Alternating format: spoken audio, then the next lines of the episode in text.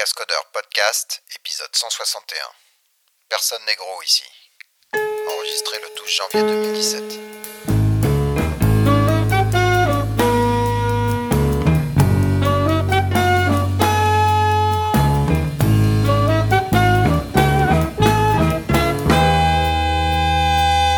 Bonjour et bienvenue au Cascodeur épisode 161. On est en janvier le, je sais pas, 10 12. 12. 12. 12 janvier 2017. Bonne année à vous.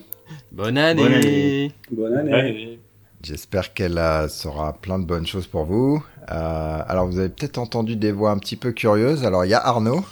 Bonjour tout le monde. Voilà, donc euh, ça vous le reconnaissez. Il est repassé de Audrey à Arnaud, donc ça c'est bon. Les cheveux ont, ont rediminué, c'est fini, c'est terminé. c'est ça.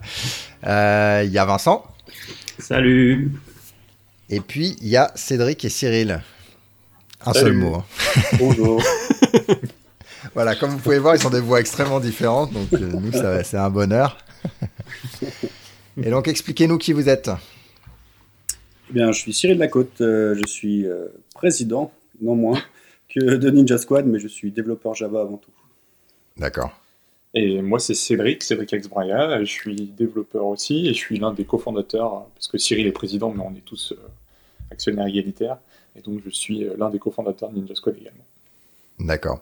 Et donc, ils nous rejoignent, bon, bah, déjà parce qu'on pense qu'ils ont des bonnes choses à dire, et ensuite, ils sont sponsors de cet épisode. Donc, on les remercie par avance, et puis on en reparlera un petit peu après. Merci. Alors, euh, si vous avez des crottes que- questions, si vous avez des crottes de réponses, si vous avez euh, tout, des choses comme ça, allez sur lescascodeurs.com slash crottcast et euh, ben, faites un petit enregistrement et vous nous donnez aujourd'hui, on en a deux. On a une petite remarque sur Eclipse, on en parlera, et puis euh, on a nos amis du Paris Jug qui lancent une initiative. Alors, on va démarrer par. C'est assez euh, touffu. euh, en fait, normalement, euh, Noël, tout ça, il se passe rien, mais là, il s'est passé pas mal de choses. Enfin, il y a pas mal d'articles intéressants, en tout cas. Donc, on va commencer par euh, les langages. Et puis, euh, j'ai trouvé un petit article euh, sympa qui explique comment on fait le, pro- le parcours d'arbre en profondeur versus en, en latéral, euh, mais en utilisant les API de Java 8 et de, les streams. Donc c'est intéressant parce que bon, le parcours en profondeur, parcours en, en traversant, on, on connaît ou on est censé avoir euh, appris ça à l'école. Et du coup, ben, on peut regarder cet algo assez classique et le regarder comment on le fait en, en version stream. Puis après, si vous avez des commentaires, n'hésitez Si. pas. hein. Bah, et c'est moi qui ai rajouté euh, un petit lien vers une librairie qu'a qu'a publié José, euh, José Pomar, euh, sur euh, justement des stream utils, donc tout un tas de petites euh, librairies qui facilitent l'utilisation des streams et qui permettent de gérer des cas un peu plus complexes. Donc c'est assez intéressant, je vous ai mis le, le lien dans les show notes euh, vers le GitHub. C'est disponible dans Maven Central. C'est un peu le problème que je trouve avec les streams, c'est que tu as toujours des petites conversions à faire et il faut connaître les, les noms des classes avec un S euh, pour avoir euh, les bonnes Ouais, méthodes ça, de c'est ça. conversion. C'est Ouais. ce qu'il a essayé de faire, un peu de simpli- euh, d'avoir des trucs un peu plus haut niveau et d'avoir justement donc euh, quand on veut euh, faire une stream genre qui va euh, appliquer quelque chose sur bah, sur deux listes, enfin sur deux sur deux streams, etc. Donc il y a tout un tas de petits cas comme ça qui sont assez intéressants et effectivement par défaut sinon on est obligé de se, se coder tout un tas de petits trucs euh, qui servent à rien. Moi, je sais qu'a- qu'avec les streams, je cherche toujours désespérément les prédicats par défaut fournis par le JDK. Je sais jamais dans quel cas ils sont. C'est vrai. Ouais, ouais, exactement. C'est ce qu'on a perdu avec les top level méthodes en fait. Je sais pas comment ça se résout dans les autres langages, mais c'est euh, c'est un peu plus dur à trouver finalement, moi je trouve. ouais. T'as pas le contexte du genre, bah, j'appelle la méthode de l'objet, donc où le ton IDE il t'offre euh, ben ce qui est dispo, c'est Ouais, assez ce qui, simple. Ce qui match. Ouais. Si tu repasses par des top level méthodes, c'est un, c'est un débat un peu différent. Mm. Euh, donc Cyril, j'espère que tu as lancé Maven euh, il y a moins d'une semaine. Euh, Cédric, toi, t'es passé complètement du côté obscur euh, que JavaScript ou euh, tu, tu lances Ouais. Maven quand même? Bah, je lance Gradle quand je dois lancer quelque chose.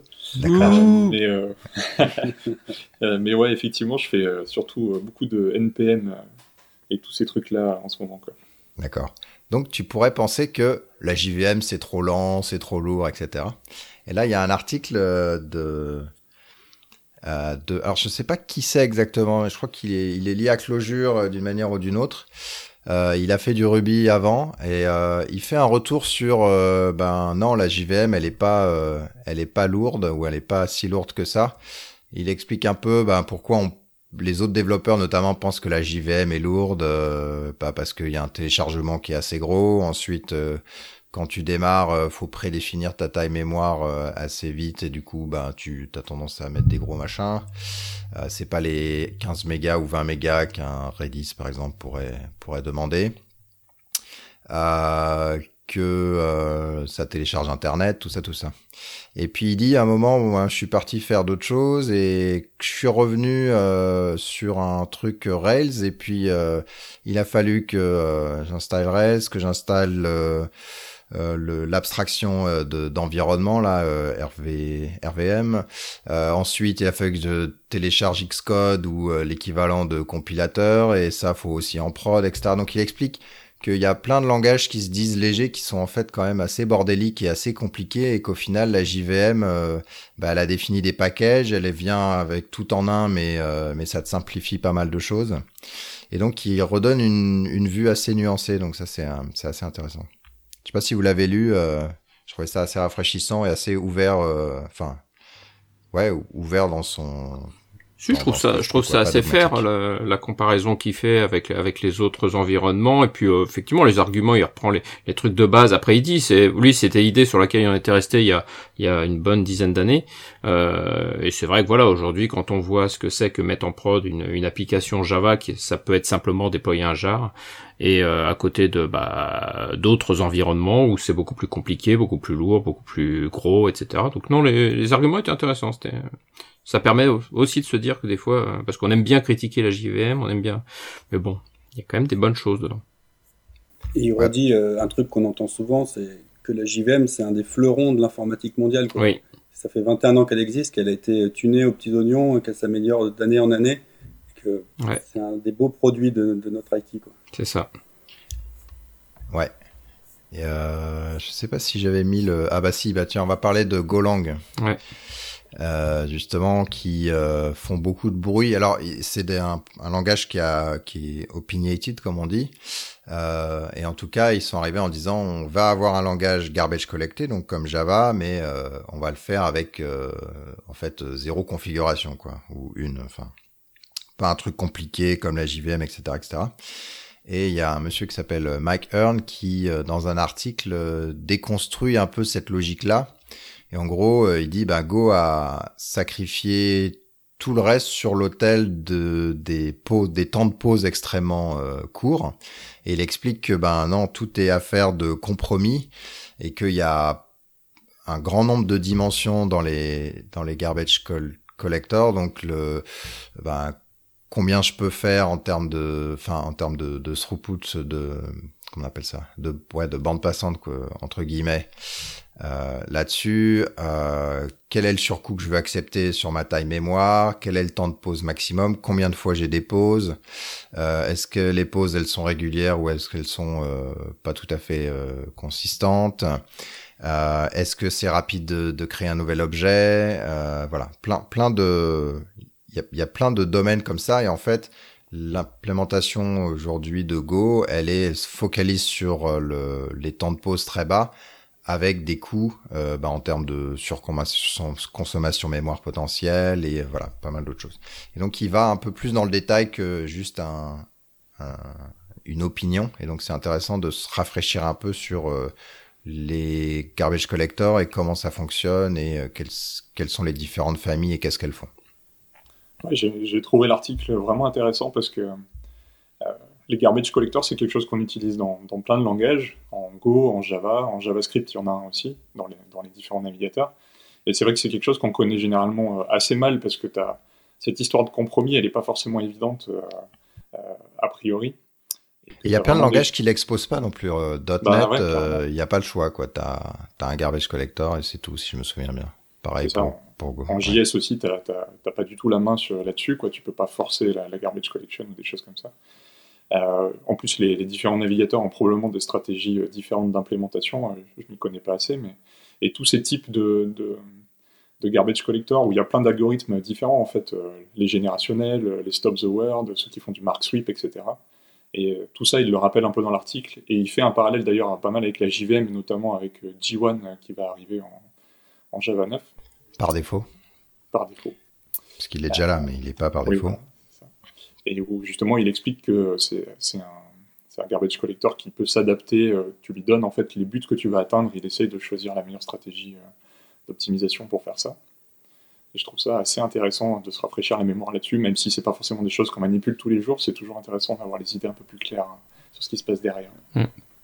C'est un vrai domaine d'expertise. Enfin, on vous a mis euh, deux autres articles sur euh, sur le sujet du DGC, un avec les bon un où il y a les options de lancement de la JVM et donc dedans il y a des tonnes d'options qui concernent le, GC. Et moi je vous en ai remis un autre qui, qui est sur Jenkins, mais bon c'est c'est juste que le Jenkins c'est le cas pratique pour euh, puisque c'est un collègue qui a fait ça chez CloudBees, mais où il a énormément étudié justement le comportement du GC pour bah, des grosses instances Jenkins avec beaucoup de mémoire etc. Toute la démarche qu'il a suivie pour optimiser tout ça et et c'est super intéressant fait de voir bah, toutes les toutes les choses qu'il y a comprendre les toutes les options qu'on a justement ce que tu disais la, richesse de l'écosystème des GC parce que voilà en Java on en a plusieurs on peut choisir on peut les configurer les tuner.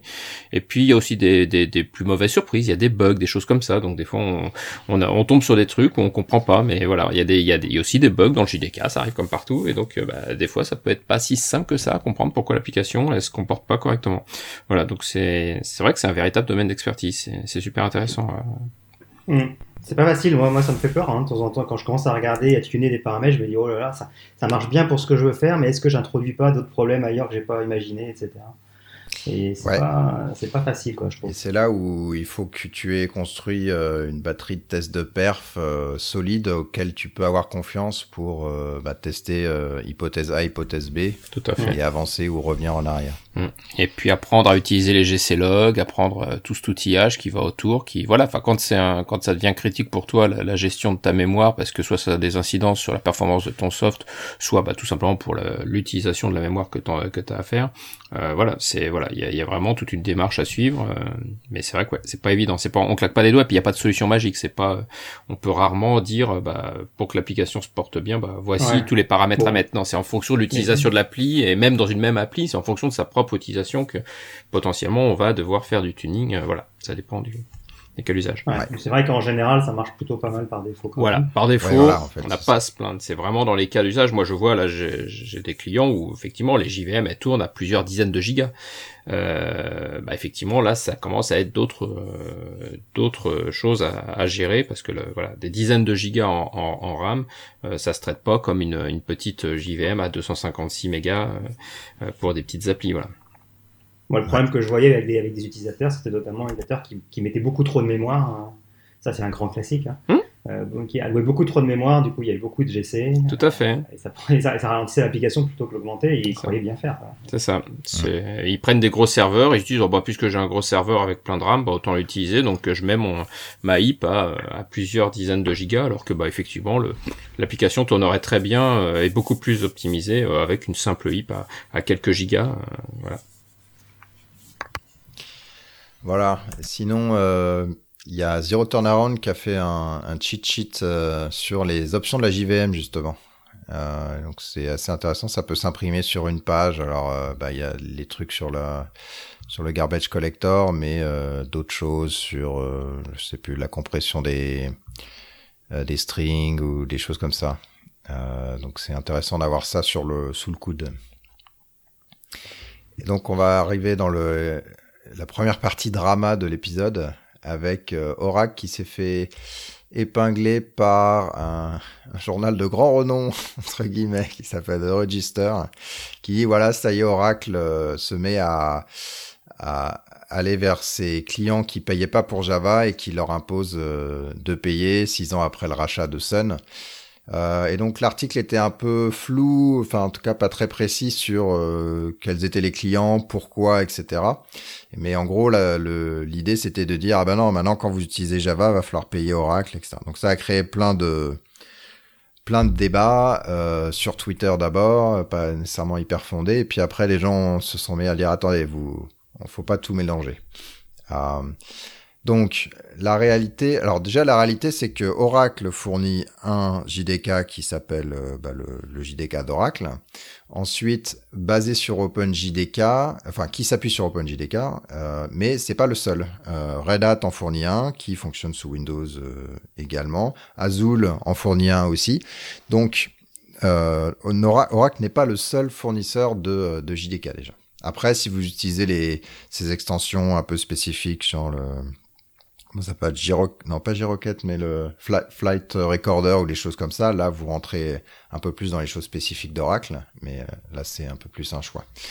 Et visiblement, ce qui avait été, euh, enfin, les gens à qui on a demandé de l'argent, c'est plutôt les gens qui embarquaient le JDK et qui le déployaient euh, dans des systèmes embarqués ou ce genre de choses. Donc c'est pas quand tu utilises le JDK, mais plutôt quand tu l'embarques dans ta solution, quand tu l'inclus et quand tu le déploies. Et là-dessus, le JDK n'a jamais été gratuit à, ce niveau-là. Peut-être que Sun et Oracle euh, faisaient n'allaient pas trop dans le regarder avant, mais euh, euh, et que visiblement ça change un petit peu. En tout cas chez une partie d'Oracle. J'ai bien résumé ou pas? C'est bien résumé. un peu flou au milieu. Ouais. Non, non, si, si, c'est bien résumé. Bah, effectivement, c'est, c'est vrai qu'au tout début, quand on a vu l'article, il y a eu pas mal de bruit. Euh, les Java champions ont essayé de clarifier. Il y a eu deux, trois autres articles aussi intéressants. Euh, j'ai pas retrouvé les liens, mais qui, voilà, qui reprenaient les, détails. Et effectivement, on est vraiment sur du, euh, sur, sur, de l'aspect périphérique euh, de la JVM et du JDK. Euh, c'est pas Monsieur Tout le Monde. Ils, ils vont pas attaquer. Ils sont pas là à attaquer Monsieur Tout le Monde parce que vous avez un, un JDK ou un JRE sur votre, sur votre prod ou dans votre euh, voilà, c'est vraiment sur leur cas bien particulier. La plupart des options payantes, c'est des options qu'il faut activer euh, spécifiquement, comme tu l'as dit. Après, ça concerne beaucoup le mobile aussi, enfin tout ce qui est embarqué. Voilà, donc euh, bon, c'est il faut bien que faut bien vivre aussi. Donc voilà. faut bien vivre aussi. voilà. Euh, sinon, euh, un petit mot sur Jigsaw, il y a le lead de Wildfly, euh, Jason Green de chez nous là, qui, bah, qui, qui, regarde spécifiquement Jigsaw euh, pour nous avec l'influence que ça va avoir, notamment parce qu'on a un système de gestion de modules aussi dans dans Wildfly et qu'on supporte OSGI, donc on a un petit peu d'expérience aussi. Donc il a fait un blog post en résumant bah, les les points clés qui sont encore euh, problématiques euh, aujourd'hui dans la proposition euh, d'Oracle pour, pour Java 9. Je vais pas aller dans le détail, mais je vais vous laisser le faire. et puis, alors c'est c'est un peu people, mais donc Chris Latner, qui était chez Apple depuis longtemps, qui est le monsieur qui a créé la LLVM, qui est une pas une JVM et une alors pas une VM en l'occurrence mais plutôt une couche d'abstraction sur le hardware pour pouvoir compiler euh, sur des environnements différents et qui est utilisé par la couche de compilation de macOS euh, pour iOS etc etc et pour Swift euh, qui était alors on sait pas si c'est créateur de Swift ou gros influenceur mais en tout cas voilà il a décidé de quitter Apple et d'aller chez Tesla en tant que chef du de, du moteur euh, de conduite automatique. Là. Pas du moteur, mais euh, voilà. VP of Autopilot Software. Voilà. Donc ça a fait peur aux gens de Swift. En tout cas, il a dit qu'il allait rester dans la communauté en tant que contributeur et qu'il avait donné à des mains capables le, le lead du projet. Voilà. Donc si vous êtes chez Swift, euh, peut-être que vous n'aviez pas entendu parler de cette nouvelle. Après, euh, c'est ce que je disais un peu en off avant. Euh, c'est des gens qui font quand même euh, plus de management et de discussion haut niveau ces derniers temps que nécessairement coder bas niveau. En tout cas, le titre qu'il avait chez Apple laissait penser ça. Donc peut-être que c'est pas non plus une influence gravissime, même s'il s'en allait sous un bus. Enfin, pour, le, pour le langage Swift en tout cas. Et en fait, tu veux dire que Tesla, euh, peut s'enfoncer sous un bus bah, C'est justement ce qu'il va essayer d'éviter. Euh, c'est pour ça qu'il vient de.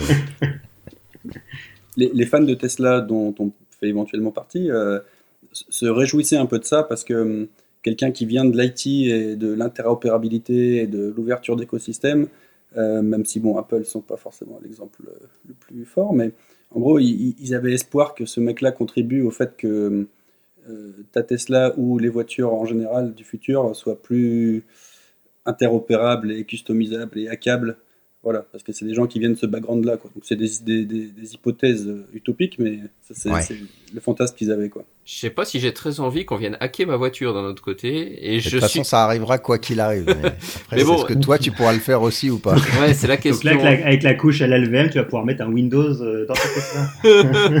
je, vais faire un, je vais faire un petit build Maven pendant que je conduis. Euh, ouais, je sais pas, ouais, c'est. Mais effectivement. Hein, ta batterie qui perd 20%. Qu'est-ce qui s'est passé même, même, pour ce côté-là, c'est plutôt rassurant que ce soit quelqu'un qui vient euh, d'un écosystème comme l'Apple Store, qui est quand même massivement utilisé. Ouais. C'est plus, c'est plus, c'est plus rassurant que ce soit quelqu'un qui vient de ce background-là plutôt qu'un mec sorti de nulle part qui fait que ouais. d'embarquer depuis 15 ans et qui a rien vu d'autre. Ouais, tout à fait. Ouais.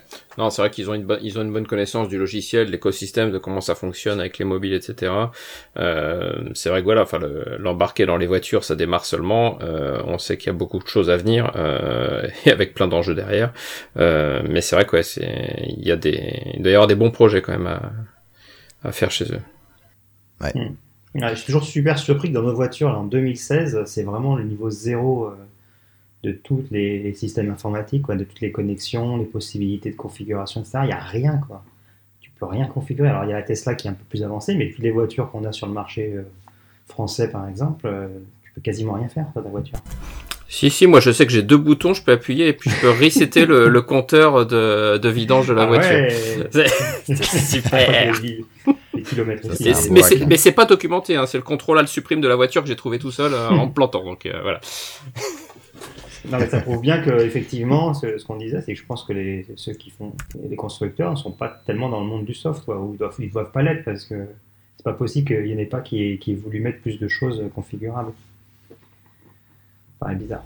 Bah, il y a une peur aussi. Enfin, après, c'est, quand même, c'est, enfin, ça va loin. C'est toujours le même truc. C'est là, on le voit bien avec Tesla, toutes les, euh, tout ce qu'ils essayent de, euh, de changer, et puis euh, tous les problèmes d'état d'esprit qui, qui vont derrière. Quand on voit bah, les accidents et tout ce que ça engendre. Euh, voilà, les, les, les, les, anciens constructeurs euh, historiques. étant pas leur domaine, ils voilà, ils savent pas trop comment gérer tous ces aspects-là. Il n'y a pas que l'aspect logiciel pur, c'est aussi tout ce qui va autour. Ouais, mais tu vois, même les, les, même les GPS, tu prends le GPS de ta voiture, il est toujours plus pourri que le GPS que tu as sur ton téléphone. Euh, c'est voilà, ils sont, ils sont, il n'y a pas tellement de sécurité là-dedans. Je suis d'accord, je suis d'accord.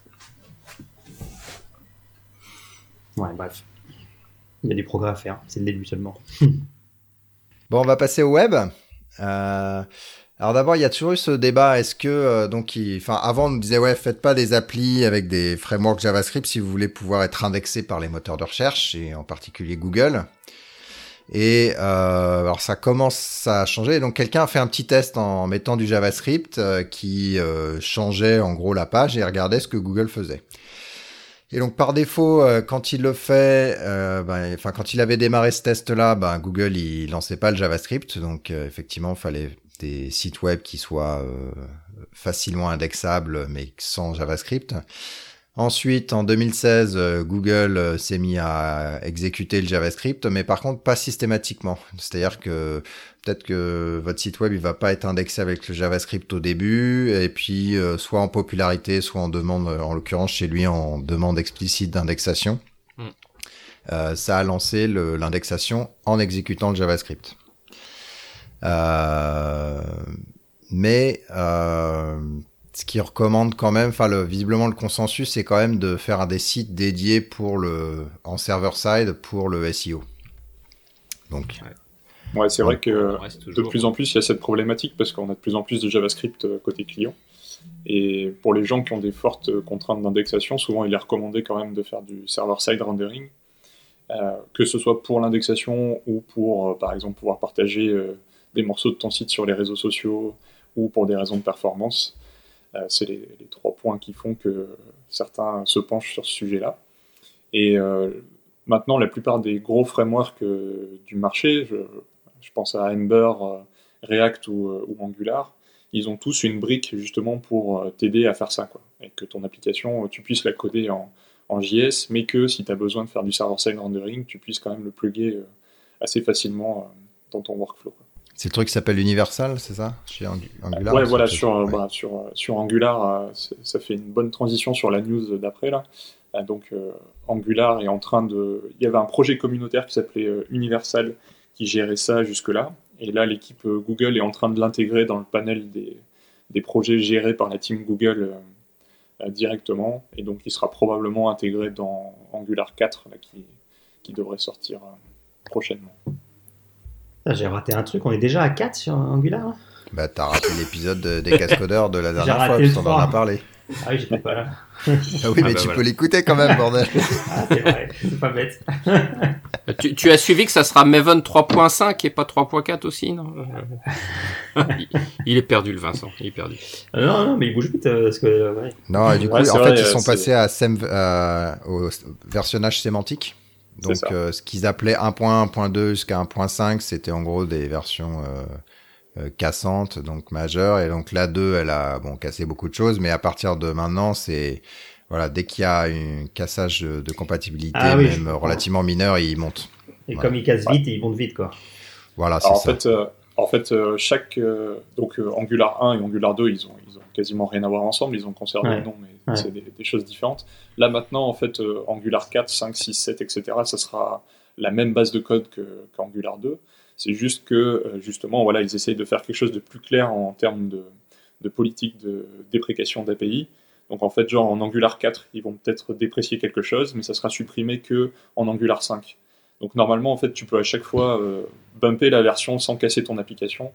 Euh, par contre, entre la, 4 et la 6, par exemple, il pourrait y avoir une API qui a disparu. Bon, j'espère pour eux qu'ils vont. À chaque fois 6 mois pour. En fait, là maintenant, c'est devenu, c'est devenu assez stable pour, enfin la, 4 elle est en bêta là depuis, euh, depuis quelques semaines. Et en fait, il y a, très peu de changements. Ils ont juste déprécié deux ou trois choses qui ne sont pas utilisées et qui, qui, sont, qui à terme vont disparaître. Mais euh, globalement, là, en ce moment, tu prends ton projet Angular 2, tu mets Angular 4 bêta à l'intérieur et, ça fonctionne. Nous, nous, ils ont perdu. Hein. XWiki, on avait, on avait investi sur le 1, on a fait des trucs, et quand on a vu le 2, on a dit ok, c'est pas la peine d'investir dans la suite. Ils s'en foutent de leur user. Et euh, donc, ouais, j'espère que c'est plus le cas maintenant. Non, je pense que c'est assez bien foutu maintenant. C'est justement, ils ont une politique euh, où ils vont faire. Euh, on sait qu'on va avoir euh, des, versions patch chaque semaine. On aura des mineurs avec éventuellement quelques petites fonctionnalités toutes les, tous les mois, pardon. Et puis, on aura des majeurs, donc avec éventuellement des déprécations et des suppressions d'API deux fois par an. Donc là, la prochaine, elle est en mars, et ça sera la 4, parce que la 3, elle est sautée euh, il y avait déjà un module d'Angular en fait qui était le routeur qui était en version 3. Donc du coup, euh, plutôt que de monter ce module-là en 4 et tous les autres en 3, ils ont décidé de tout passer en 4 directement. Mais il se rapproche du versionning du JDK avec des sauts euh, de underscore nombre premier plus 3 moins pi. Je pense, que, je pense que ça va être plus simple que le versionning du JDK, honnêtement. Mais c'est vrai qu'il y a de plus en plus de, enfin, de, produits qui suivent ce, versionning sémantique et ça, choque de moins en moins. Quoi. React est en version 15, euh, euh, Chrome est en version 54. Enfin, voilà, quoi. On a, Je pense qu'on commence à avoir l'habitude de ce genre de choses. Euh, sinon, pour rester dans le même domaine, Vue.js 2. Alors, messieurs, quand vous faites des présentations sur Vue, arrêtez le Ah, Vue, j'avais pas vu tout ça. C'est genre, il y a plus qu'une personne qui, a fait ce jeu de mots et ces titres-là, donc vous n'êtes pas unique. Trouvez autre chose. Euh, j'ai mis cet article et je l'ai trouvé surtout intéressant. Alors, euh, Vue.js, c'est aussi un framework, donc euh, JavaScript. Euh, faut pas mélanger les, carottes et les potirons. Hein, c'est pas au niveau de la, popularité d'un Angular ou d'un React, mais il a quand même un petit, une petite popularité dans la communauté. je trouvais l'article surtout intéressant parce que c'est le, fondateur du, framework qui faisait un petit bilan de l'année où euh, justement la popularité a pas mal euh, grossi, notamment en Chine. C'est un développeur qui est d'origine chinoise et il disait qu'il y avait 40% des gens qui venaient sur le site qui étaient d'origine chinoise. Euh, surtout, ce que je trouvais intéressant, c'est que depuis un an, il est passé indépendant et pour financer son salaire, il a fait une campagne de crowdfunding sur la plateforme Patreon. Et il a levé, donc là je crois qu'il en est un peu plus de 9000 dollars, 9200 dollars par mois de salaire qui est donc payé par les gens qui utilisent Vue.js, par différentes entreprises, par différentes euh, personnes qui contribuent de l'argent. Et lui, ça lui permet de travailler à plein temps euh, sur, euh, sur son projet. Il a sorti la version 2 du coup de Vue.js cette année, en septembre, je crois, 2016, pardon. Et je trouve ça intéressant comme modèle alternatif d'open source où c'est pas forcément une société qui paye un développeur qui bosse dessus, et puis avec les aléas que ça peut avoir si la société décide de changer d'orientation, etc. Et là, du coup, c'est un effort communautaire vraiment pour essayer de supporter le projet. D'accord. Ouais, c'est super intéressant euh, comme modèle. Après, il faut voir à partir de quelle euh, visibilité euh, tu arrives à tu arrives à en vivre quoi. Et c'est ouais, intéressant. Il y en a d'autres. Ça se calme pas très bien, très bien, ouais, en termes de du nombre d'employés en fait.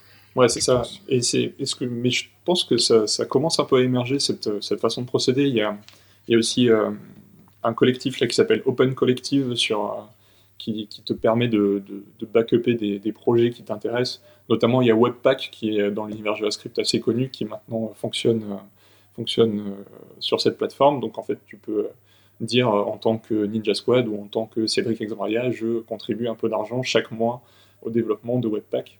Et ils essayent d'être transparents sur comment ils utilisent cet argent dans, dans le projet.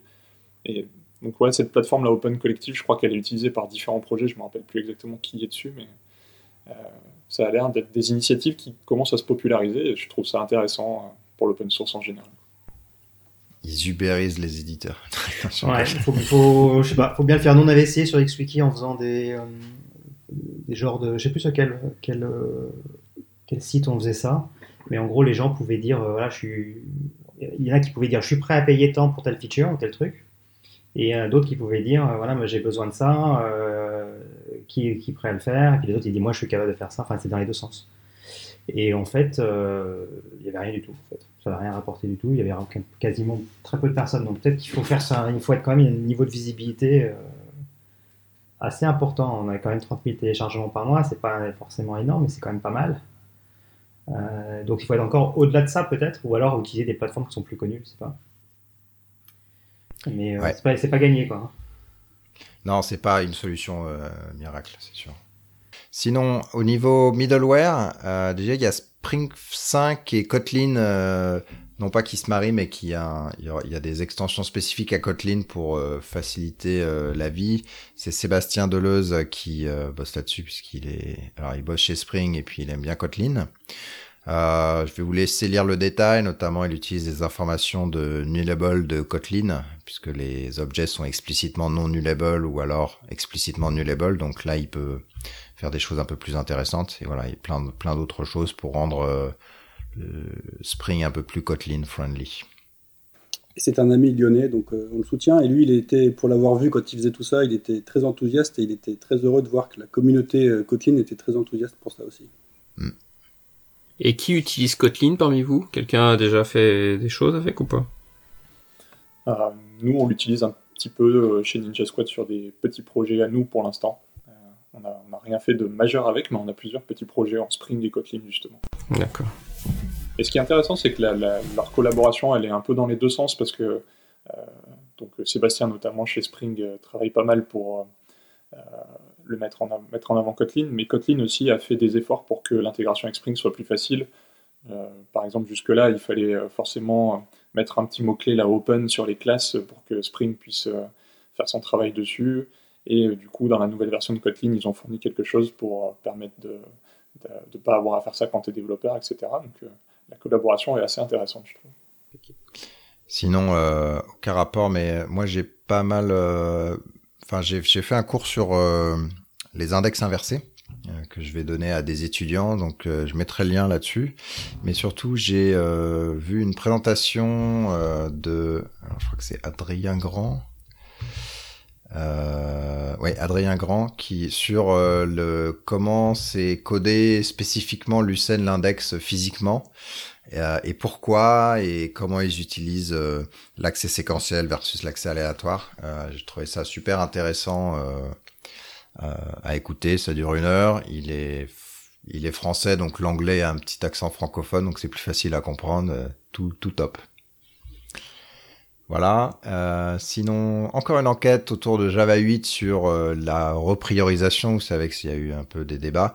Donc là, c'est un peu ce qu'on avait déjà dit. Donc un refocus sur les nouvelles technologies web. Donc euh, amélioration autour de REST, HTTP2 qui arrive. Euh, les intéresse JSON B. Il y a aussi, si je me souviens, ils veulent remonter des choses comme le support de OData et je sais plus quel autre truc de sécurité. Voilà. Et puis euh, ils enlèvent euh, du coup les trucs de management, euh, la mise à jour de JMS, mais on en avait déjà parlé, ce genre de choses. Si vous voulez avoir le détail de la de la survey, vous pouvez aller sur le, site. Voilà, sinon Microprofil est officiellement chez Eclipse. Donc Microprofil c'est un peu un, un contre-pied à Oracle qui avançait plus sur Java 8. Donc là c'est pour faire en gros un Java EE, enfin les technologies Java EE euh, autour de microservices, mais sans que ça passe par le JCP en tout cas pour l'instant. Euh, donc là, ça y est, le projet est arrivé chez Eclipse. Donc c'est Eclipse Microprofil, j'imagine, dans ce goût-là. Et en parlant de Java EE, il y a Gartner qui euh, euh, qui a fait un petit résumé en disant bon Java E ne peut pas s'adapter aux nouveaux besoins, il faut faire plein de trucs cloud native, etc., etc. Euh, ça sentait un biais quand même assez énorme, voire euh, un très très très très fort, et ça a pris bah, notamment les gens qui utilisent Java E un peu enfin, ils n'ont pas nécessairement apprécié. Du coup, il y a, y a eu un certain nombre de, de, réactions sur ce rapport euh, qui est, voilà, en tout cas pas du tout équilibré. Euh, et euh, quelqu'un qui explique, bah non, euh, moi je fais, euh, je fais ce que vous dites déjà avec mes technologies Java E, et donc qui rentre un petit peu dans le dans le détail en disant quel est, pourquoi est-ce que donc il regarde les bios des des gens qui ont écrit ce rapport Gartner en disant qu'en gros ils n'ont pas trop de compétences liées à ça. Euh, il amène ses compétences à lui et il explique, euh, il va un petit peu dans, dans les détails. Je sais pas si vous avez des commentaires sur euh, ce petit échange qui s'est passé dans la communauté autour de ce rapport. Non, moi je l'ai lu, mais euh, effectivement, c'est, c'est, enfin c'est, c'est vrai qu'on, enfin, il n'y a pas que Gartner parce qu'ils sont, ils sont plusieurs comme ça à, faire leur petit rapport euh, théorique sur qu'est-ce qui est bien, qu'est-ce qui est pas bien. C'est vrai qu'on, on, on, arrive quand même assez facilement à contredire ces gens-là. C'est, voilà, on n'est pas toujours sur la même planète que, que donc bon. Ah oui, puis il faut payer pour Gartner en plus. Hein. Gartner, tu payes. Euh, c'est quoi l'autre là qui est connu, les cadrans magiques C'est, c'est Gartner. C'est Gartner. C'est aussi Gartner. Forrester a des ah, d'autres types de cadrans, hmm. mais ouais. Mais bon, voilà. Magic Quadrant, c'est Gartner. Je sais qu'XWiki, on avait payé pendant deux ans, euh, on était dedans, et puis après, il te reste encore un an, deux ans, il te relance tous les éléments, et puis au bout de quelques temps, tu ne pas, bah, tu disparais. Ouais. Donc bon, et puis ils aiment bien tirer, je sais que c'était sur un, de ceux-là où on a vu le coup aussi, où, où bizarrement ils critiquaient Jenkins, mais sachant qu'ils avaient euh, des solutions, euh, donc c'était comment ils s'appellent ceux qui sont qui font GoCD ah, ThoughtWorks. ThoughtWorks. Et, et donc eux, ils c'était pareil. Ils, bon, on peut pas leur dire que ah oui, bien sûr, Jenkins c'est pas parfait, mais c'est bon voilà, c'est toujours marrant. C'est tout est débattable. Après, de toute façon, on peut facilement euh, chacun euh, voit ce qui vote vote pour sa propre crèche et puis euh, on voit ce qu'on fait. Mais c'est un bon article euh, putaclic, quoi. C'est-à-dire qu'un titre qui dit euh, faire du cloud, c'est tellement touche la population euh, Java E qui est tellement large, bah forcément ça fait vendre. Donc ça, ça arrange tout le monde d'en parler, même si c'est pour dire des conneries. C'est vrai, c'est tellement vrai. ouais, en tout cas, c'est la première fois que je vois des gens quand même relativement techniques arriver et, et taper directement sur Gartner avec des blogs un peu détaillés, plutôt que le genre bon on ignore, on ignore de toute façon ils sont dans leur lune. Voilà. Bon, alors sans transition aucune, parce qu'il n'y a pas vraiment de rapport, mais euh, on va laisser euh, Ninja Squad euh, nous parler d'eux. Qu'est-ce que vous faites Voilà, et puis pourquoi vous nous sponsorisez, tout ça, tout ça? Parce qu'on est plein d'argent Non, c'est pareil. donc Cédric et moi, Cyril, on est, on est deux des cofondateurs de Ninja Squad. On est quatre en tout. Il y a Cédric et JB avec nous. Donc c'est une société coopérative qu'à l'époque on pouvait dire no SS2I pour faire marketing. Euh, en fait, à la base, on est des développeurs euh, euh, Java. C'est no SN hein, maintenant. Hein. Ça, change les noms. C'est vrai, on n'a pas suivi la, tendance. donc au départ, on est des purs développeurs Java, mais maintenant de plus en plus full stack, puisque c'est un peu le sens de l'histoire. Et on passe tout notre temps à aider d'autres sociétés à développer leurs produits et à travailler avec eux. Si on, si on s'est retrouvés ensemble à monter une boîte, ces quatre personnes-là, c'est parce qu'on partage un certain nombre de valeurs communes. Si ça, ça vous intéresse, Agnès et moi, Cyril, on a fait une conférence, une keynote à Codeur en scène il n'y a pas longtemps qui explique ça. Vous trouvez ça sur notre blog ou sur InfoQ qui a filmé. Et, aussi parce qu'on a envie de partager notre, passion du code en aidant d'autres développeurs, en donnant des cours à des étudiants, des formations pro et en écrivant des e-books. Un e-book sur Angular 2 dont vous avez déjà parlé, euh, Cédric, dans un précédent Cascodeur. Euh, 4000 lecteurs, c'est en français, c'est en anglais. Il euh, n'y a pas de DRM, c'est à prix libre et on soutient, et avec un soutien optionnel à l'EFF, l'Electronic Frontier Foundation, qui défend notamment Internet libre. Et du coup, euh, depuis le, dernier épisode des Cascodeurs, et c'est pour ça qu'on est, qu'on est revenu, c'est qu'on a sorti une, une, version pro, euh, comme on l'appelle, de, notre e-book. Euh, en fait, c'est, une formation en ligne que, que, les gens peuvent suivre en autonomie. On appelle ça le, pack pro. Ah, c'est pas juste que vous avez mis une, un sommaire et un index, en fait. Non, pas juste ça.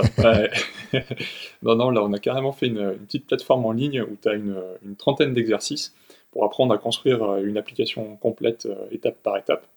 Euh, l'application, elle est un petit peu rigolote puisque c'est une application pour parier sur des courses de poney en ligne.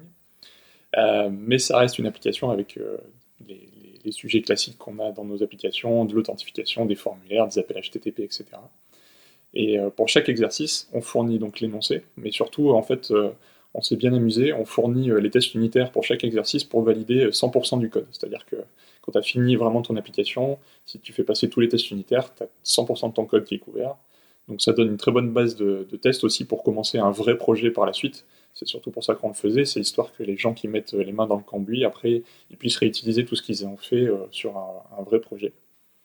Et euh, pour chaque exercice, on a un petit outil qui calcule le score euh, que tu as fait, donc qui regarde la qualité de ton code, si tous les tests passent bien, etc. Et qui envoie le résultat sur notre plateforme, donc pour voir où tu en es dans les exercices. Et bien sûr, on, les maintient, ces, exercices, donc euh, avec, euh, ils seront mis à jour avec Angular 4, mais ils sont mis à jour évidemment avec euh, toutes les petites nouvelles versions qui sont sorties. On rajoute des exercices, on les améliore quand on a des meilleures idées sur les bonnes pratiques, etc. Et on a à peu près, on a un peu plus de 300 personnes là en ce moment qui, utilisent la plateforme pour, pour se former. c'est possible de tester les premiers exercices gratuitement sur la plateforme euh, donc il euh, faut aller sur le lien angular2-exercises en anglais .ninja-squad.com euh, et on commence à avoir quelques sociétés qui veulent former leur équipe avec, avec le pack pro justement. Donc pour ça, il faut qu'elles achètent plusieurs licences. On n'a pas en ligne, on n'a pas le, formulaire qui va bien pour vendre un ensemble de licences à une entreprise, mais il suffit de nous contacter et bien sûr, en fonction du nombre de licences que, que les gens prennent, on fait une petite réduction sympa. Parce qu'on est super gentil, donc euh, dans les show notes, il y aura un code de réduction pour vos auditeurs. Super. Merci. Ouais, c'est cool. Et donc, vous pouvez pas confirmer ni nier que le PMU euh, a, mis des gens que pour se former à cette euh, course de poney en Angular 2, du coup. Il y, a, il y, a, plusieurs sociétés très connues, mais on ne peut ni confirmer ni affirmer que le PMU en fait partie. Bon, merci en tout cas, merci à vous. Et puis euh, c'est vrai que bah, on aime bien vos expérimentations sur le modèle euh, du euh, du livre qui était bah ouais à prix libre. Donc alors je sais plus s'il y avait un prix minimum, mais les gens donnaient ce qu'ils pensaient être bien, avec une partie qui était aussi un don comme comme vous disiez. Voilà, donc bah, continuez à expérimenter. Nous on regarde ça avec intérêt. C'est cool. Merci. On en est assez content puisque on alors si je dis pas de bêtises, on en est à 4000 euros pour euh, l'EFF et on en est à 2 ou 3000 euros pour euh, le premier e-book qui était euh, en soutien à une association qui s'appelait Docteur Souris pour les enfants à l'hôpital. Et ça fait toujours plaisir de, de, faire des choses qui nous intéressent et qui peuvent soutenir des associations comme ça à côté. Cool. Euh, sinon, on va parler un petit peu de sécurité. Euh, premièrement, il y a un petit article euh, qui rappelle bien les bases de ce qu'on appelle la cryptographie de manière générale. Euh, alors qu'une hash, une fonction de hash, ça fait pas de la cryptographie. Euh, c'est bien pour ne pas stocker les mots de passe, mais ça veut pas dire que vous encodez les trucs. Enfin, en tout cas, vous les encodez tellement bien que vous pourrez plus les décoder. Donc, ça fait pas ça. Ça fait pas ce que vous voulez. Que il y a de la notion de d'encryption en tant que telle, mais d'authentification. donc il y a vraiment authentification et autorisation de voir l'information finalement. La notion d'intégrité, euh, la notion de non répudiation, c'est-à-dire bah, j'ai proposé, enfin j'ai annoncer quelque chose, je vais pas pouvoir dire ah ben non c'était pas moi parce qu'en fait euh, n'importe qui aurait pu le faire non vu qu'il a je sais pas votre clé ou des choses comme ça vous enfin c'est garanti que ça vient de vous euh, que d'encoder de compresser d'offusquer c'est pas de la cryptographie euh, et puis il les explique évidemment le, le, truc de base quand on zoome un peu mais que plein de gens connaissent pas la différence entre la cryptographie avec une clé secrète et la cryptographie avec une clé publique et une partie privée qui permettent de faire des échanges sans avoir à se partager une clé secrète initialement euh, sans que personne la connaisse. Et les, les, clés publiques, enfin la cryptographie par clé publique, elle est euh, elle est au cœur de, euh, bah, de du web sécurisé, donc HTTPS, etc., etc. Voilà, donc je vous encourage à le lire, c'est un, un, petit article super intéressant pour pour se rappeler les, les fondamentaux. Voilà, sinon, alors j'ai pas lu beaucoup, mais visiblement, euh, il y a un... Alors, vous, vous connaissez les ransomware euh, qui euh, vont encrypter vos disques. C'est ça. Euh, voilà, maintenant, ils font ça, mais avec les bases MongoDB. Donc, si vous mettez pas, le, si vous mettez le même mot de passe que par défaut, voire mettez pas de mot de passe, et eh ben, ouais. le truc s'installe, il lance une petite fonction qui encrypte, et puis après, ça vous dit, tiens, viens me donner de l'argent pour décrypter. Donc ah. 10 000 serveurs à peu près. Ouais, c'est ça. Il y a pas mal d'instances qui ont été attaquées. Euh, en plus, ils ont donc bien automatisé la chose, donc c'est même pas quelque chose qui demande une, un humain ou et, et, ça vient. Historiquement, je crois que c'était Mongo qui d'ailleurs avait eu des gros gros soucis parce que tout tout début, euh, ils avaient carrément pas de mot de passe. Enfin, par défaut, il y a pas de sécurité. Ils en avaient rajouté une, mais a priori, tout le monde laisse les mots de passe par défaut maintenant, donc ça marche pas non plus. Euh, mais ouais, voilà. Donc là, ils, ils, ont un gros souci. Il y a plein d'utilisateurs qui ont perdu leurs données. Euh, suite à ce, ce ransomware. Ah oui, et puis faites des backups. Faites des, faites des backups, bien sûr. Oui. C'est bien aussi. Ça. Et sécuriser vos instances, euh, voilà. Enfin, euh, changer. Il n'y a ouais. pas que mettre les mots de passe aussi. Il y a mettre des mots de passe, les mettre dans des dans des réseaux privés. Enfin, les laisser pas ouvertes à, au tout venant. Ça, ça, ça vaut pour ah, les. Si, parce qu'il y a mon application Angular 2 qui appelle directement euh, Mongo pour récupérer les données. Ah bah oui, ah bah ça c'est vrai. Bah voilà. mais, mais fait, euh, utiliser des véritables architectures, voilà. Qu'est-ce que je vous dis? Faites du beau JEE, lui il marche bien, il y, a, il y a un front, ça protège, c'est sécurisé tout ça. C'est par l'offuscation, j'ai envie de dire. tu sais plus par où accéder au service, c'est bon, il n'y a plus de soucis. Voilà. Voilà, sinon, euh, c'est pas vraiment de la sécurité, mais c'était marrant. Euh, je sais pas qui l'a mis, c'est le, c'est Alexa qui, Alexa. qui permet d'acheter des choses. Enfin, les enfants qui achètent des choses via Alexa, le robot d'Amazon. Enfin, le, on appelle ça? La reconnaissance vocale. Euh, voilà. Le, le oui, c'est ça. L'assistant. L'assistant domestique. Voilà, c'est ça. Ouais, ça m'a fait marrer cette histoire. C'est l'histoire qui s'est passée il y a quelques jours aux US, c'est que donc ça a fait le tour des réseaux sociaux. Une petite fille parlant à sa Alexa dit ah j'aimerais bien avoir une poupée. Et bah, deux jours plus tard, Amazon lui avait livré une maison de poupée euh, hors de prix à sa maison. Et l'anecdote s'arrête pas là, c'est que des, des, les, journaux euh, télévisés racontant cette histoire, le présentateur du journal télévisé dit, et donc la petite fille a dit, hé hey Alexa, tu m'achèterais pas une poupée? Et là, il y a 4500 personnes qui étaient devant leur poste avec un Alexa, qui se sont retrouvées avec une maison de poupée deux jours après chez eux. Quoi. Et, l'histoire est assez anecdotique en plus de cocasse, mais il faut quand même maintenant que ça devient bien la, bien la mode ces trucs-là. Euh, ce truc c'est vendu par Amazon et c'est opt-in par défaut, quoi. C'est-à-dire que la commande Amazon elle est activée par défaut. Donc si vous faites partie des gens qui ont ça chez eux, euh, n'oubliez pas de décocher cette petite case à cocher qui peut coûter cher. Quoi. On vient peut-être de reproduire le problème avec le podcast d'ailleurs. Surtout écoutez le faut chez que je vous. le bip. je crois qu'il faut que je le bip. Bon, on va voir, on va attendre les échos euh, sur la Si tout le monde reçoit des maisons de poupées chez eux d'Amazon, on saura d'où ça vient. Ouais. Mais cela dit, j'ai un pote qui, euh, un collègue euh, qui me racontait que donc euh, ça l'avait bien fait marrer cette histoire de petite fille. il a raconté ça à sa copine et son Alexa s'est déclenché et, et donc ça a proposé la commande aussi de la maison de poupée.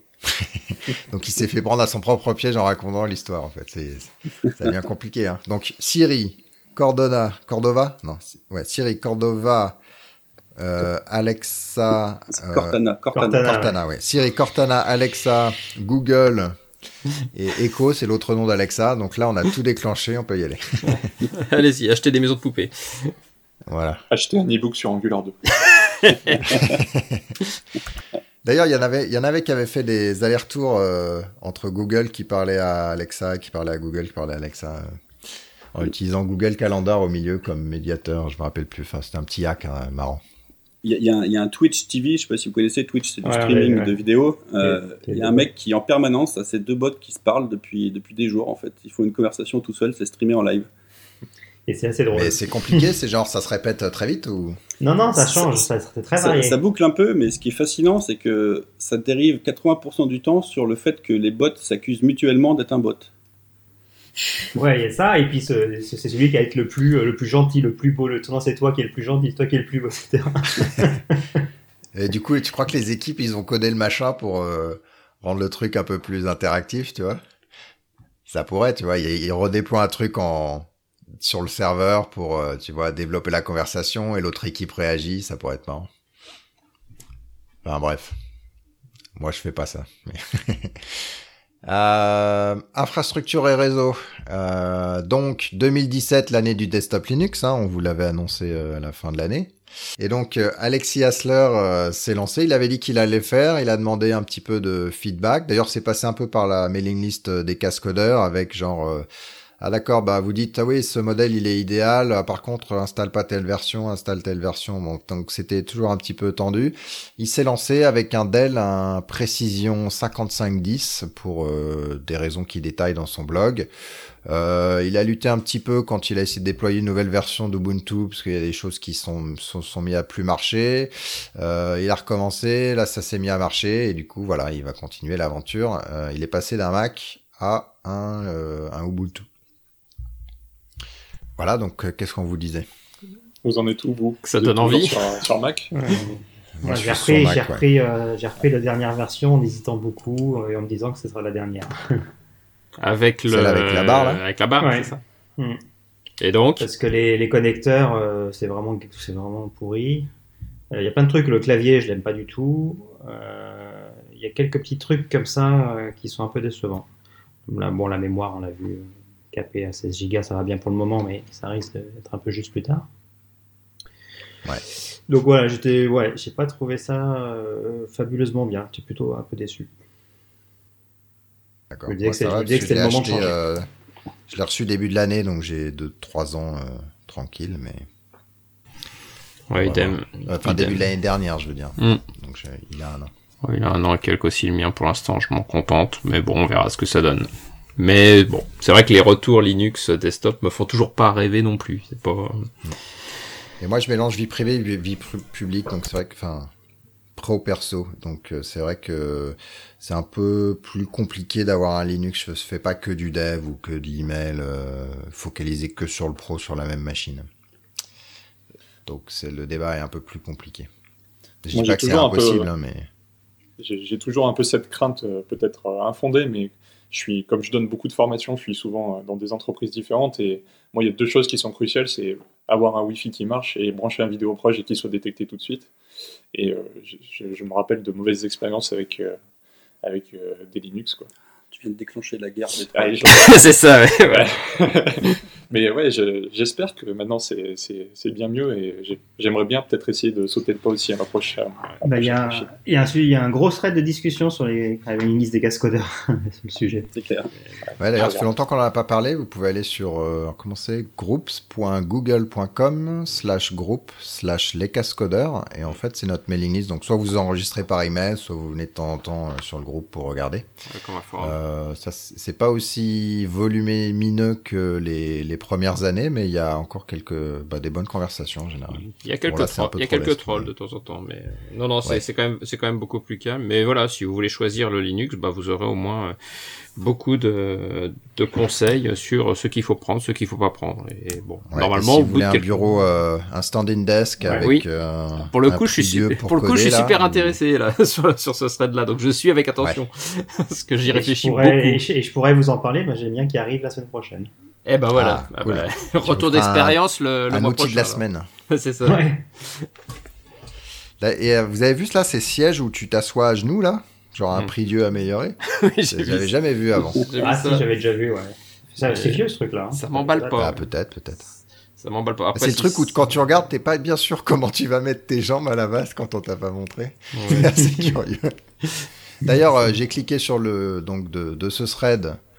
J'ai cliqué sur le lien Amazon. Depuis, j'ai de la pub pour acheter ces trucs-là depuis. euh, ça fait une semaine là. Ah bah le tracking, Donc, ça, marche je- toujours bien. Ah. Le tracking. euh, Merci Critéo. hein. C'est ça. Ah ouais, un article super intéressant sur la consistance des systèmes de fichiers. On dit toujours, euh, alors c'est important les bases de données, faut qu'elles flush parce que après, euh, enfin tant que c'est pas flushé sur le disque, en gros, euh, vous pouvez perdre l'info. Alors c'est un petit peu plus compliqué que ça. En gros, il explique qu'il n'y a pas un système de fichiers qui est vraiment correct dans tous les cas. Il y a toujours des petits trous. Tu as même des commentaires dans les implémentations de certains systèmes de fichiers du genre, bah, j'espère que ça va pas cracher à ce moment-là.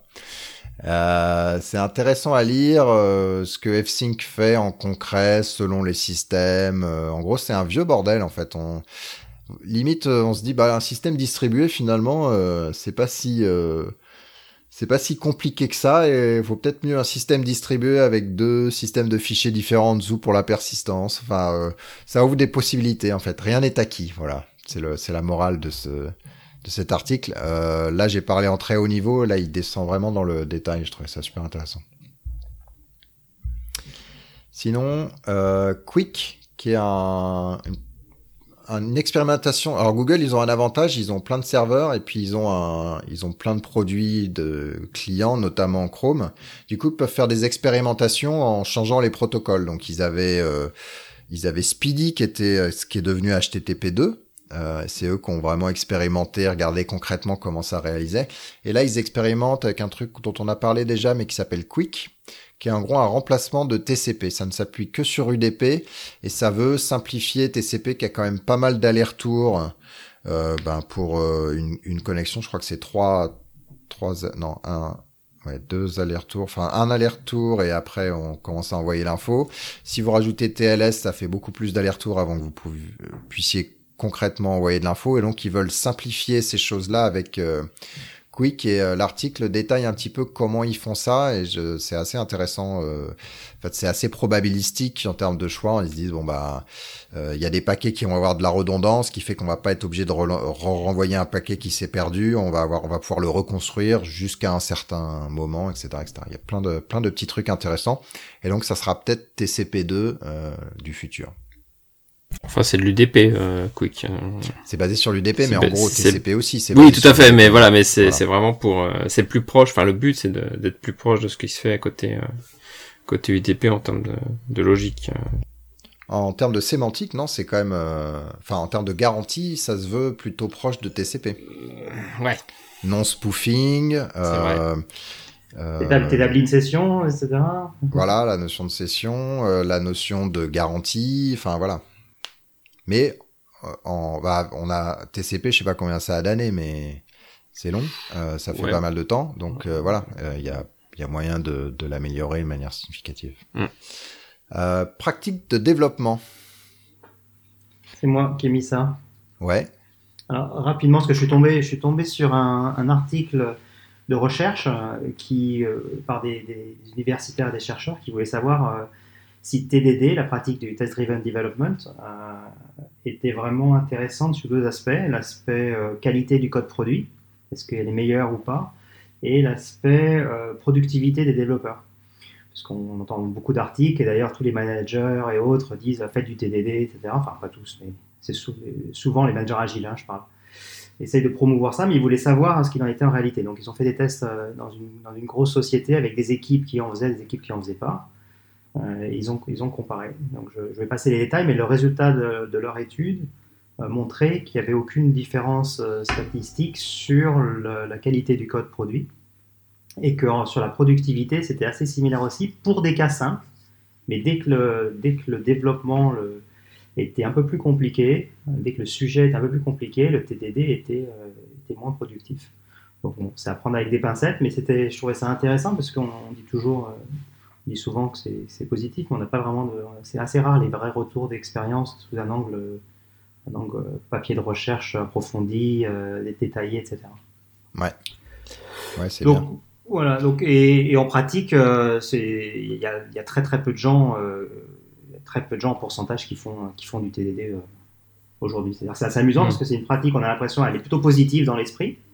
Et on trouve ça intéressant intellectuellement, etc.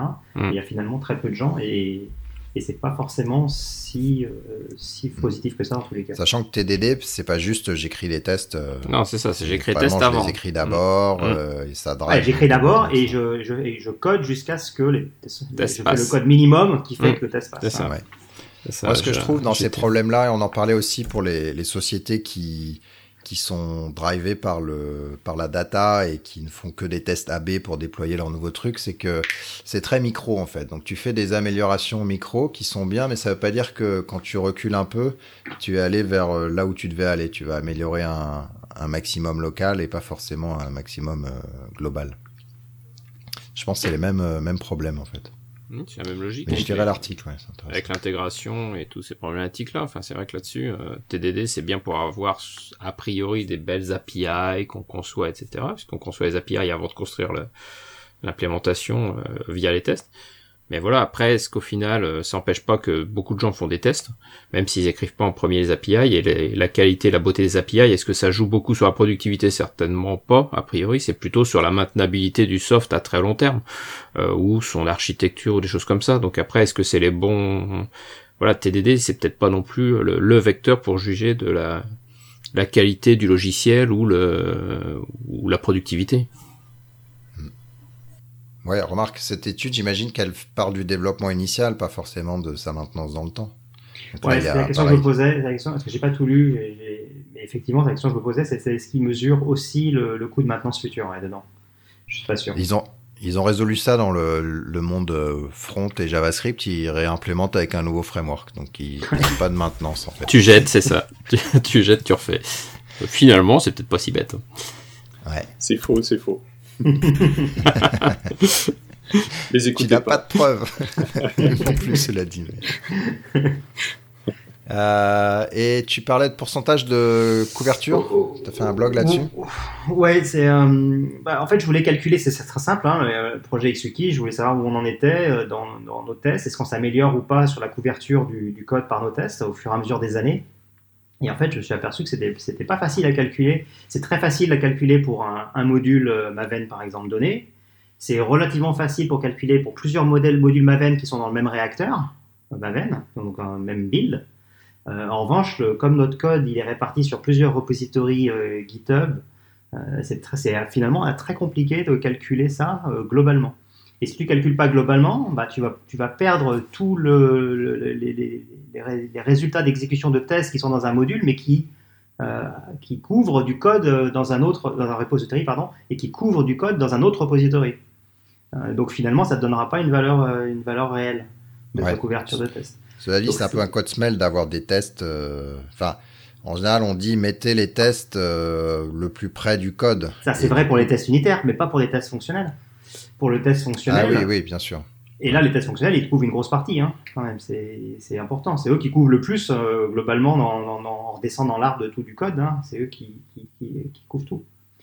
Euh, et donc, voilà. Donc, j'ai essayé de calculer ça. Et ben, en, en- en- avec deux outils euh, et avec euh, Jacoco, ben, j'ai pas réussi, en fait. C'est possible, mais j'ai pas réussi parce que c'est c'est très compliqué. Parce que tu peux pas. on est mal outillé, en fait, pour générer plusieurs. Plusieurs bases de données en fait de, couverture et après il faut les merger et après il faut merger pour les reports. Et euh, dans Jacoco, il faut apporter les sources euh, au moment de la génération du report. Les sources ne sont pas euh, ne sont pas dans le dans les tests data qui sont générés par tes tests en fait, par tes, tes tests de, des couvertures de tests de tes tests. Donc c'était très compliqué, j'ai pas réussi. En revanche, avec Clover, c'est possible, j'ai- réussi à faire ça, mais c'est extrêmement compliqué j'ai réussi simplement en faisant, en faisant un script, un script euh, Groovy en utilisant le pipeline plugin de Jenkins pour euh, faire toutes les opérations sur chaque, euh, sur chaque repo. Euh, T'es les configurer- cascodeurs compatibles là, entre Guillaume et, et Arnaud là. Ah, il utilise Ouais. pas Blocéan pour l'instant, alors il est pas Ouais, encore parfait. ça. Il a encore un peu de boulot, mais c'est déjà pas mal. il, il utilise Jenkins, c'est bien. Voilà, donc si vous êtes intéressé, li- regardez l'article, mais euh, voilà, c'est un truc qui est censé. On pourrait imaginer que c'est facile, et finalement, c'est beaucoup plus compliqué que ça, que que ça ne paraît. D'accord. Ok, on va passer à l'outillage. Euh, rapidement, les... dans IntelliJ IDEA, ils ont amélioré le support ASCII doc euh, Alors, va falloir faire confiance à Uber parce que j'ai pas vraiment euh, lu le détail, mais euh, voilà. Donc euh, c'est intéressant. Moi, je reste toujours avec Vim, hein, mais bon, chacun son truc. Il y, a un truc, il y a un truc vachement bien. Alors, je ne sais pas depuis quelle version c'est, et je sais pas si c'est ce que voulait dire Uber avec ce lien-là, mais si tu fais des, des images euh, en utilisant quelque chose comme Dita, c'est-à-dire que tu, en gros tu fais ton, mm. ton, ton, graphe avec euh, de la, de, la ski art, quoi, on va dire, et ça te génère une image derrière euh, quand, tu, quand tu passes la commande à Skidoc. Et ça maintenant, IntelliJ te, te l'affiche directement, donc c'est vachement pratique quand tu construis des, des diagrammes ou des choses comme ça, tu as directement le rendu sans quitter ton IDE directement. D'accord, sympa. Ah, d'ailleurs, pour ma présentation, j'ai utilisé crois, je sais plus si ça s'appelle ASCII-MAT ou enfin une des deux syntaxes euh, euh, de définition de formules mathématiques en ASCII. Euh, et après, ça utilise, euh, c'est une, une, librairie JavaScript qui va le transformer en un truc euh, mathématique, quoi, une vraie formule euh, qui s'affiche mmh. sympa. Et si, vous, et si vous utilisez ouais. vous avez la même chose. Vous pouvez faire du dita dedans et faites save et vous voyez directement le rendu aussi. Ça marche D'accord. Voilà. Sinon, non pas XWiki, mais euh, Trello s'est fait racheter par Atlassian pour 425 millions de dollars. C'est vrai que ça aussi. euh, nous, c'est marrant parce qu'on a des débats, euh, enfin, sur les projets qui démarrent, t'as les gens qui sont très Trello, d'autres qui sont très euh, Jira. Et alors il y en a moins qui sont très Bugzilla, mais ça existe aussi. Et, euh, et des fois, tu as un conflit où tu as beaucoup de duplication entre Trello et Jira, donc entre euh, le système de gestion des bugs et le système de gestion des cartes, qui est vraiment euh, l'évolution de, de ta tâche et ton, ton pipeline de développement plutôt que euh, les, les, bugs et ton et tes releases quoi. Donc c'est peut-être qu'il y a quelque chose qu'ils vont réussir à faire. Et c'est flou parce qu'avec avec le agile board de Jira, tu te rapproches aussi des cartes. Quoi. Mm, tout à fait. Avec ouais, le moi je suis pas le Kanban, le Kanban dans Jira, euh, c'est ouais, donc c'est, mm. je sais pas comment. Ouais, mais le Kanban dans Jira, il est imposé. Enfin, t'as quand même un bug derrière, et t'as des transitions qui sont pas forcément euh, possibles. Enfin, c'est, bon, je sais pas. Moi, j'ai pas été convaincu par, euh, ah, tu par peux ce qu'avait fait Jira là-dessus tu peux tout customiser. Après, effectivement, ça a un coût. C'est, euh... mais effectivement, par défaut, ils ont une vue Kanban, ils ont, ils ont un, un truc Scrum aussi. Euh, tu peux faire l'un ou l'autre. C'est effectivement, c'est la, la, granularité des issues, des tâches, euh, la représentation et tout le tuning que tu vas faire autour qui, va être différent euh, entre les outils. Mais c'est vrai qu'il y a beaucoup de duplications. On retrouve beaucoup de duplications entre Jira qui est souvent utilisé côté soft et, et, et Trello côté euh, côté humain ou côté équipe. Je sais pas comment on peut appeler ça. Euh, bon, s'ils arrivent à unifier les deux, ou alors de toute façon ils vont juste tuer Trello, ça dépend ce qu'ils veulent faire, mais bon, en tout cas ça non, va. Je pense, ouais, je pense qu'ils veulent un continuum. Toi, des gens qui démarrent, ouais. Jira est très compliqué pour des gens qui démarrent. C'est ouais, très, tout à ver fait, verbeux, euh, le ouais. est riche. Ouais. Trello, c'est vraiment le plus simple pour démarrer. C'est vrai. Je crois que c'est un problème que, que, tout le monde a et euh, c'est il y a une tendance de fond là-dessus. GitHub, mm. ils ont rajouté il n'y a pas très longtemps oui. un project là qui permet de faire sensiblement Pareil, la même ouais. chose, même mm. si c'est un peu basique. Quoi. Ouais, tout à Mais fait. oui, je pense que tout le monde a le même problème de cette duplication. Du... D'un côté le workflow, de l'autre côté les issues, euh, ouais. qui est difficile. Ouais. Euh, voilà, sinon au niveau société, euh, sociétal, on a euh, ben, l'implémentation postfix euh, en français va bloquer les emails de 17h à 9h. non, il y a la, la, loi qui propose de ne de bloquer les emails en dehors des heures de travail pour ne pas euh, amener à la pression des emails qui arrivent et de la de leur gestion en dehors des heures de travail. Bon, euh, le droit à la déconnexion, ça s'appelle. Le droit à la déconnexion, voilà. Je pense que le droit à la déconnexion, il est intéressant. Je... Alors, est-ce qu'il y a des environnements où on vous recommande de pas avoir de droit à la déconnexion? Et ça, c'est un problème. Par contre, le nous en... enlever le droit de pouvoir travailler en dehors des heures de travail et de s'ajuster, ça va pas exactement dans le sens du temps. En tout cas, pour euh, des environnements de travail comme les comme les nôtres, comme les développeurs. Voilà. On verra un petit peu comment ça avance. Cela dit, moi, je, je, là, depuis le début de l'année, je me force à, à, défragmenter énormément mes tâches, et notamment les emails, je les, je les lis une fois par jour, voire un peu moins.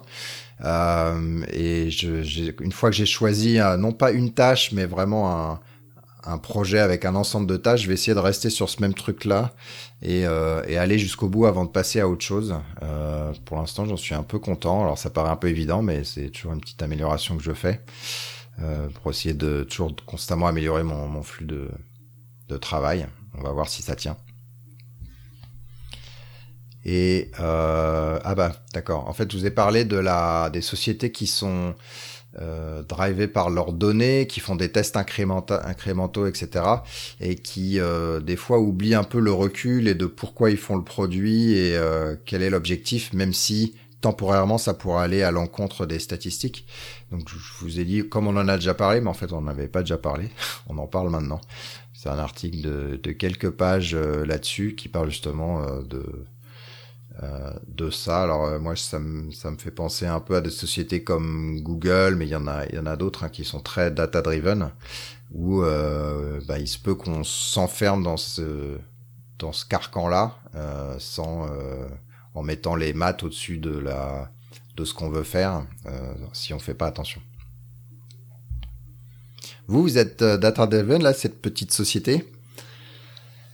Cédric a une passion pour euh, les feuilles Excel et les, graphiques. Donc, euh, une fois tous les six mois, il nous dit Tiens, regardez, je vous ai fait un nouveau graphique. Et puis, nous, on fait Ah, d'accord. d'accord, un quart euh, data-driven. C'est ça. Voilà. Mais on a, depuis peu, on a changé. On, a, on est passé à un comptable du 21e siècle qui a une, plateforme en SaaS. Et du coup, sans même les demander, on a des graphiques en temps réel de, de, de nos énormes flux financiers. D'accord. Non, mais parce que ça prend de l'énergie en fait d'installer mm. des, des métriques et des choses comme ça. Donc c'est vrai que il va peut-être y avoir un débat sur euh, bah, quelle métrique on veut effectivement mm. euh, regarde suivre et puis après regarder euh, au quotidien. Mais c'est. On a sur nos sites de vente de bouquins, on a comme tout le monde mis une solution d'analytics et euh, on est toujours perdu. On est incapable d'aller dépiler ces informations et d'en retirer une information utile. Donc euh, on ne peut pas dire qu'on soit vraiment data-driven. D'accord. Vous êtes. Euh, on, réalise que c'est un métier qui n'est pas le nôtre en fait. Ouais. c'est ça. C'est-à-dire qu'une fois que tu as les informations, il faut savoir quoi en faire après. Qu'est-ce qui est actionnable et c'est pas toujours facile. Quoi. Sinon, un article du New York Times sur le, le grand réveil, euh, le grand réveil de l'intelligence artificielle. Ouais, c'est un article qui moi m'a bien marqué. Euh, moi, j'y connais rien en machine learning et cet article, il a, il a le mérite de, de replanter euh, toute l'histoire du, du, machine learning à travers l'histoire de, de, chez Google. Parce que hum, le, fond de l'article, c'est qu'est-ce qui s'est passé dans le machine learning chez Google et comment ils ont mis ça en œuvre dans Google Translate. Parce que je ne sais pas si vous avez suivi, il y a quelques, quelques mois, ça doit faire 4 mois, Google Translate est passé en mode, euh, c'est du full machine learning maintenant qui traduit, euh, qui traduit ce qu'on lui demande. Et donc ils refont l'histoire du un, petit réseau neuronal, euh, c'est quoi le machine learning au-dessus de ça, et c'est quoi le deep learning au-dessus de tout ça, et voilà. Et ils expliquent que euh, Google Translate, c'était, euh, je sais plus combien, 200 ou 300 linguistes payés par Google qui avaient modélisé les traductions par paire, etc. Et quand ils ont tenté de mettre leur moteur Google Brain de machine learning dessus, euh, je sais plus la chronologie, mais en gros, en 10 jours, le, moteur de machine learning a explosé toute les, la qualité de, de ce qu'ils avaient fait méticuleusement crafté par des experts pendant 10 ans. Quoi. Donc c'est juste fulgurant et ça a le mérite de replanter toute l'histoire du machine learning en fait que moi je connais pas du tout, qui à la fois me, me fascine et m'angoisse. Voilà. D'accord. Pour info, donc je viens de le rajouter sur Instapaper qui donne une estimation du temps de lecture. En général, mes articles ils vont de 5 minutes à à 9 minutes. Euh, là, visiblement, c'est 163 minutes. Donc, euh, je, confirme, c'est un bon gros pavé, mais euh, ça vaut le coup. Voilà.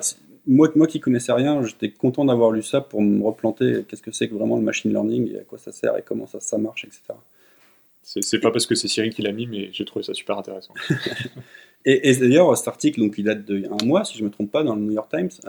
et cette semaine, même hier ou avant-hier, les mêmes chercheurs chez Google ont fait, une nouvelle publication euh, en expliquant que ce moteur qu'ils ont mis dans Google Translate, maintenant ils essayent de comprendre, c'est ça qui est fascinant avec le machine learning, c'est qu'en gros le truc il a des résultats incroyables mais ils savent pas pourquoi. Donc maintenant le, travail c'est bah, comment il fait pour avoir des résultats si, pertinents.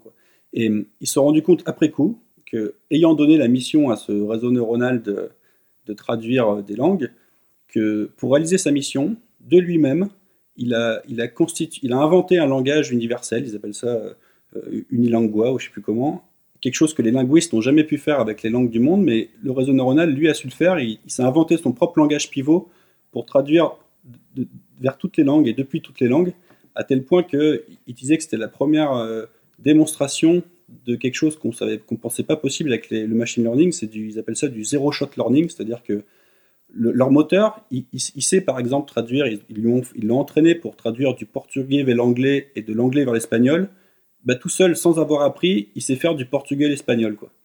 Et, euh, ce qui est fascinant dans tout ça, c'est que c'est le, moteur, c'est l'intelligence artificielle elle-même qui s'est dit, pour arriver à, cette mission-là, je vais, moi, créer un langage pivot. Quoi. Ils n'ont jamais demandé au moteur de faire un langage pivot, il l'a fait par lui-même. C'est à la fois, euh, bah, voilà, ce que je dis, c'est à la fois fascinant et angoissant. Quoi. Ouais. C'est, euh, c'est intéressant ce que tu dis parce que J'écoutais une interview de Cédric Villani, qui est un, mathématicien français qui a eu la médaille Field là, il n'y a pas si longtemps que ça. Euh, et lui disait, ben voilà, on peut, euh, on peut essayer de comprendre les choses avec euh, avec l'humain et donc faire nos calculs, ou alors on peut mettre en place du, du, machine learning et notamment du deep learning, mais par contre on comprend on comprend pas le pourquoi. Donc là, c'est ce que tu es en train de dire, c'est que les chercheurs ils arrivent à euh, en gros, aller dans les logs du, du réseau neuronal pour euh, comprendre la structure et comprendre qu'il y a un langage pivot et éventuellement voir ce langage pivot. Euh, apparemment, les, les, une bonne part des investissements maintenant des VC dans la Silicon Valley, il y a plein de startups qui touchent plein de thunes, c'est celles qui sont basées justement sur le, en gros, le reporting des réseaux neuronaux. Quoi. Expliquer à ses créateurs comment il a fait pour y arriver. Quoi. Et les, startups qui font ça, elles, ont, elles touchent des, des milliards de dollars. D'accord. Ouais, ben oui. Voilà, on est quand même assez près de Skynet, quoi. C'est ça. Il y, a une citation de Douglas Adams, je ne sais pas si ça vous parle, c'est le mec qui a écrit quelque chose qui doit vous parler, c'est le guide du voyageur intergalactique. Euh, il y a une citation qui m'avait toujours marqué de lui, il disait euh, Tout ce qui existe euh, entre tout ce, qui, tout ce qui existe dans le monde entre vos 0 et 15 ans, bah, vous trouvez ça complètement normal, ça fait partie du monde, c'est banal tout ce qui, les technologies qui apparaissent entre vos 15 ans et vos 35 ans, il est fortement probable que vous les trouviez magiques, euh, formidables et que vous ayez probablement envie d'en faire votre travail. Euh, moi, le premier, et probablement vous autour de la table, bah, c'est Internet, l'informatique, etc. Et que au-delà de 35 ans, euh, les technologies qui apparaissent, on a tendance à les trouver un peu contre nature. Quoi. Bah, voilà. Moi, j'ai 38 ans et je commence à me dire que le machine learning et, l'AI, ça commence à me faire un peu peur, en fait. ouais. C'est vrai. Mm. Du coup, moi, comme j'ai moins de 35 ans, j'avais mis deux autres liens euh, sur l'intelligence artificielle. Il a parce pas que je trouve ça encore euh, magique, voilà. Et, je, suis, je, suis, moins apeuré, mais c'est juste une différence d'âge. Euh, J'en avais mis un autre sur, euh, sur AlphaGo, qui était l'intelligence artificielle qu'a fait Google pour jouer au Go, ce jeu qui, que vous connaissez peut-être, qui est pour les ordinateurs euh, plus compliqué que les échecs euh, analysés parce qu'il y a un nombre de possibilités de coups euh, vraiment énorme par rapport aux échecs. et il y avait eu justement un match un peu emblématique il y a quelques mois où, où AlphaGo a battu l'un des meilleurs joueurs mondiaux actuels. et là, en fait, ces derniers temps, sur les sites, c'est un jeu que j'aime bien, le Go, et donc il y a des sites où on peut jouer en ligne. Et euh, depuis quelque temps, il y avait euh, un joueur euh, en ligne qui était en train de battre tous les meilleurs joueurs mondiaux consécutivement. il a gagné genre 50 matchs, je crois, d'affilée. Il a perdu le 51e sur un match nul parce que la connexion a coupé. Et il commençait à y avoir un peu des rumeurs sur qui est ce mystérieux joueur. et donc petit à petit, les gens commencent à soupçonner que c'était une intelligence artificielle, notamment les pros qui se sont fait battre parce qu'il a battu le, le, numéro 1 mondial actuel en ligne et qui a déclaré euh, qu'il était juste trop fort et qu'il jouait des coups absolument incroyables. Et donc euh, Google a annoncé il y a quelques jours là maintenant que c'était bien AlphaGo et qu'ils en ont une version améliorée et qu'ils étaient en train de le tester en ligne euh, sur différents sites. Et donc voilà, et donc elle est complètement invaincue contre tous les joueurs mondiaux qu'elle a, rencontrés, sachant qu'elle a battu, je crois, 3 des, 3 des 10 meilleurs joueurs mondiaux dans les derniers mois. Donc ils connectent l'intelligence artificielle au net. Ils n'ont rien compris, euh, ils n'ont pas eu de la science-fiction. Euh. c'est ça. Et il y en avait un autre que j'ai trouvé intéressant d'article qui était, c'est pas fait par Google là pour une fois, mais c'était une équipe de chercheurs qui qui faisait écouter des podcasts à des gens dans, dans une IRM, qui leur faisait passer une IRM en même temps qu'ils écoutaient des podcasts. Et ils donnaient les images de cette IRM à une intelligence artificielle qui après est du coup capable de faire un, espèce de dictionnaire des mots et de à quelle zone du cerveau ça correspond. Ce qui fait qu'après, quand il passe des images euh, aux gens, en les laissant dans, dans une IRM, euh, l'intelligence artificielle est capable de dire en gros à quoi ils sont en train de penser. Donc, euh, s'il montrait des images d'océan, ça marquait poisson, fond océanique, des choses comme ça. Quoi. Alors, c'est pas hyper précis, mais c'est juste incroyable. On commence à voir des choses qui sont capables de lire dans, dans, les cerveaux. Là, pour le coup, ça, c'est un peu inquiétant. même pour quelqu'un de moins de 35 ans. Et puis, euh, bah, le, le, celui d'après aussi, du coup, c'est ça Ouais, c'est euh, un truc que j'ai vu passer hier, euh, où en gros, c'était sur un site un peu pourri, mais il disait que des, des employés du tertiaire, donc c'était ça la, la, nouveauté, des employés du tertiaire au Japon, donc 35 personnes, se sont fait dégager pour être remplacés par une intelligence artificielle faite par IBM. Donc c'était un article on me l'a souligné, qui était peut-être un peu euh, marketing et probablement subventionné par, IBM, ce qui est probablement vrai, mais ce qui est quand même assez symptomatique de ce qui va nous arriver dans les années à venir. Et euh, on, peut se croire, je pense, les développeurs euh, peut-être les, derniers touchés par ça, mais je pense que d'ici quelques années, dizaines d'années, on passera aussi sous la fourche codine du moteur de machine learning qui codera à notre place. Quoi. voilà. Mais pourra-t-elle faire des UI aussi pourris que nous on fait en tant que développeurs? Enfin, c'est la question, parce que pour le coup, elle risquerait de faire des, choses de qualité, donc euh, je suis pas sûr qu'on y gagnerait. C'est ça, faut des bonnes données pour l'entraîner, quoi. si, se base sur nos, sur nos interfaces graphiques, on est mal barré. Même, euh, même Goncalves, il se met à faire du front maintenant. c'est vrai. Faut déjà qu'ils analysent Antonio pour euh, voir comment faire. C'est ça. Euh, et le dernier, c'est c'est quoi? Le dernier, c'est un, un, article. Alors c'est encore de l'anglais. Euh, Get Your Loved Ones of Facebook. Euh, c'est un article qui, qui présente tout ce que fait, peut faire, pourra faire Facebook avec vos données personnelles, sachant que mon ordinateur s'est éteint, j'ai plus les notes sous les yeux, mais que le 30 janvier, il y a la politique de confidentialité de Facebook qui change et qui change en mode euh, si tu es encore là après le 30 janvier, euh, tu les as acceptés. Quoi. Donc ce sera opt-in par défaut. Et euh, le, principe, c'est que, en gros, si on lit attentivement ces, confidentialités et ce que fait l'article, c'est qu'il vous explique des choses comme par exemple, vous avez explicitement dit à Facebook tu traces pas ma position, mais en fait Facebook, il va se servir de, des photos postées par d'autres où il va aller reconnaître votre visage pour savoir où vous étiez alors que vous n'avez jamais dit que vous voulez que Facebook trace votre position. Quoi. Ce genre de choses. Et euh, ça confirme aussi, par exemple, que même si vous n'êtes pas sur Facebook, euh, le graphe de connaissances que construit Facebook grâce à ce réseau euh, qui est son business, il construit son graphe même pour les gens qui ne sont pas sur Facebook. C'est-à-dire que quand il voit que deux utilisateurs de Facebook parlent d'une troisième personne qui n'existe pas aux yeux de Facebook, ben, ils, insèrent cette personne dans leur graphe et ils agrègent toutes les informations qu'ils peuvent en tirer par transitivité. Quoi. Voilà. Et c'est un article assez anxiogène mais plutôt pertinent qui confirme ce que moi, la peur que je peux avoir de Facebook et qui voilà, de, en garde en tout cas de ce qu'ils, ce qu'ils peuvent faire et ce qu'ils voudront faire dans le futur avec vos données. Mais du coup, parce qu'en fait, euh, pour, même sans s'appuyer sur les photos, ça peut aussi. Euh, donc, en général, quand vous arrivez sur Facebook, il vous dit euh, Est-ce que je peux récupérer vos contacts pour vous proposer des nouveaux amis Il garde ces contacts-là, euh, ce qui fait que quelqu'un qui est dans vos contacts, euh, peut-être il y a trois personnes qui. Je suis dans vos contacts, je suis pas sur Facebook il y a vous trois qui ou quatre qui êtes euh, sur Facebook. Euh, en gros, Facebook sait qu'il y a euh, un numéro qui est plus 33 quelque chose, qui a un prénom qui s'appelle Emmanuel, un nom qui s'appelle Bernard, qui existe, qui est connecté à vous. Donc en fait, le graphe de Facebook, il va bien au-delà des gens qui sont sur Facebook. C'est ça. Et qu'ils se priveront évidemment pas d'utiliser, c'est de vendre ces connaissances sur l'utilisateur de Facebook, mais sur les autres aussi, aux assurances, aux banques, pour dire à votre banquier si est-ce que Facebook est, pense que cette personne est solvable, est fiable, est en bonne santé, etc. C'est l'avantage de pas avoir d'amis, comme ça t'as pas de contact, comme ça t'es tout seul, t'es pas tracé par Facebook. C'est ça. Non, mais ce que je veux dire, c'est que aujourd'hui c'est un peu perdu, quoi. À part si Facebook se met à perdre euh, euh, la moitié de ses contacts euh, et qu'on change tous de numéro de téléphone et qu'on décide d'abandonner ses amis et de s'en créer d'autres, voilà, c'est mmh. un peu.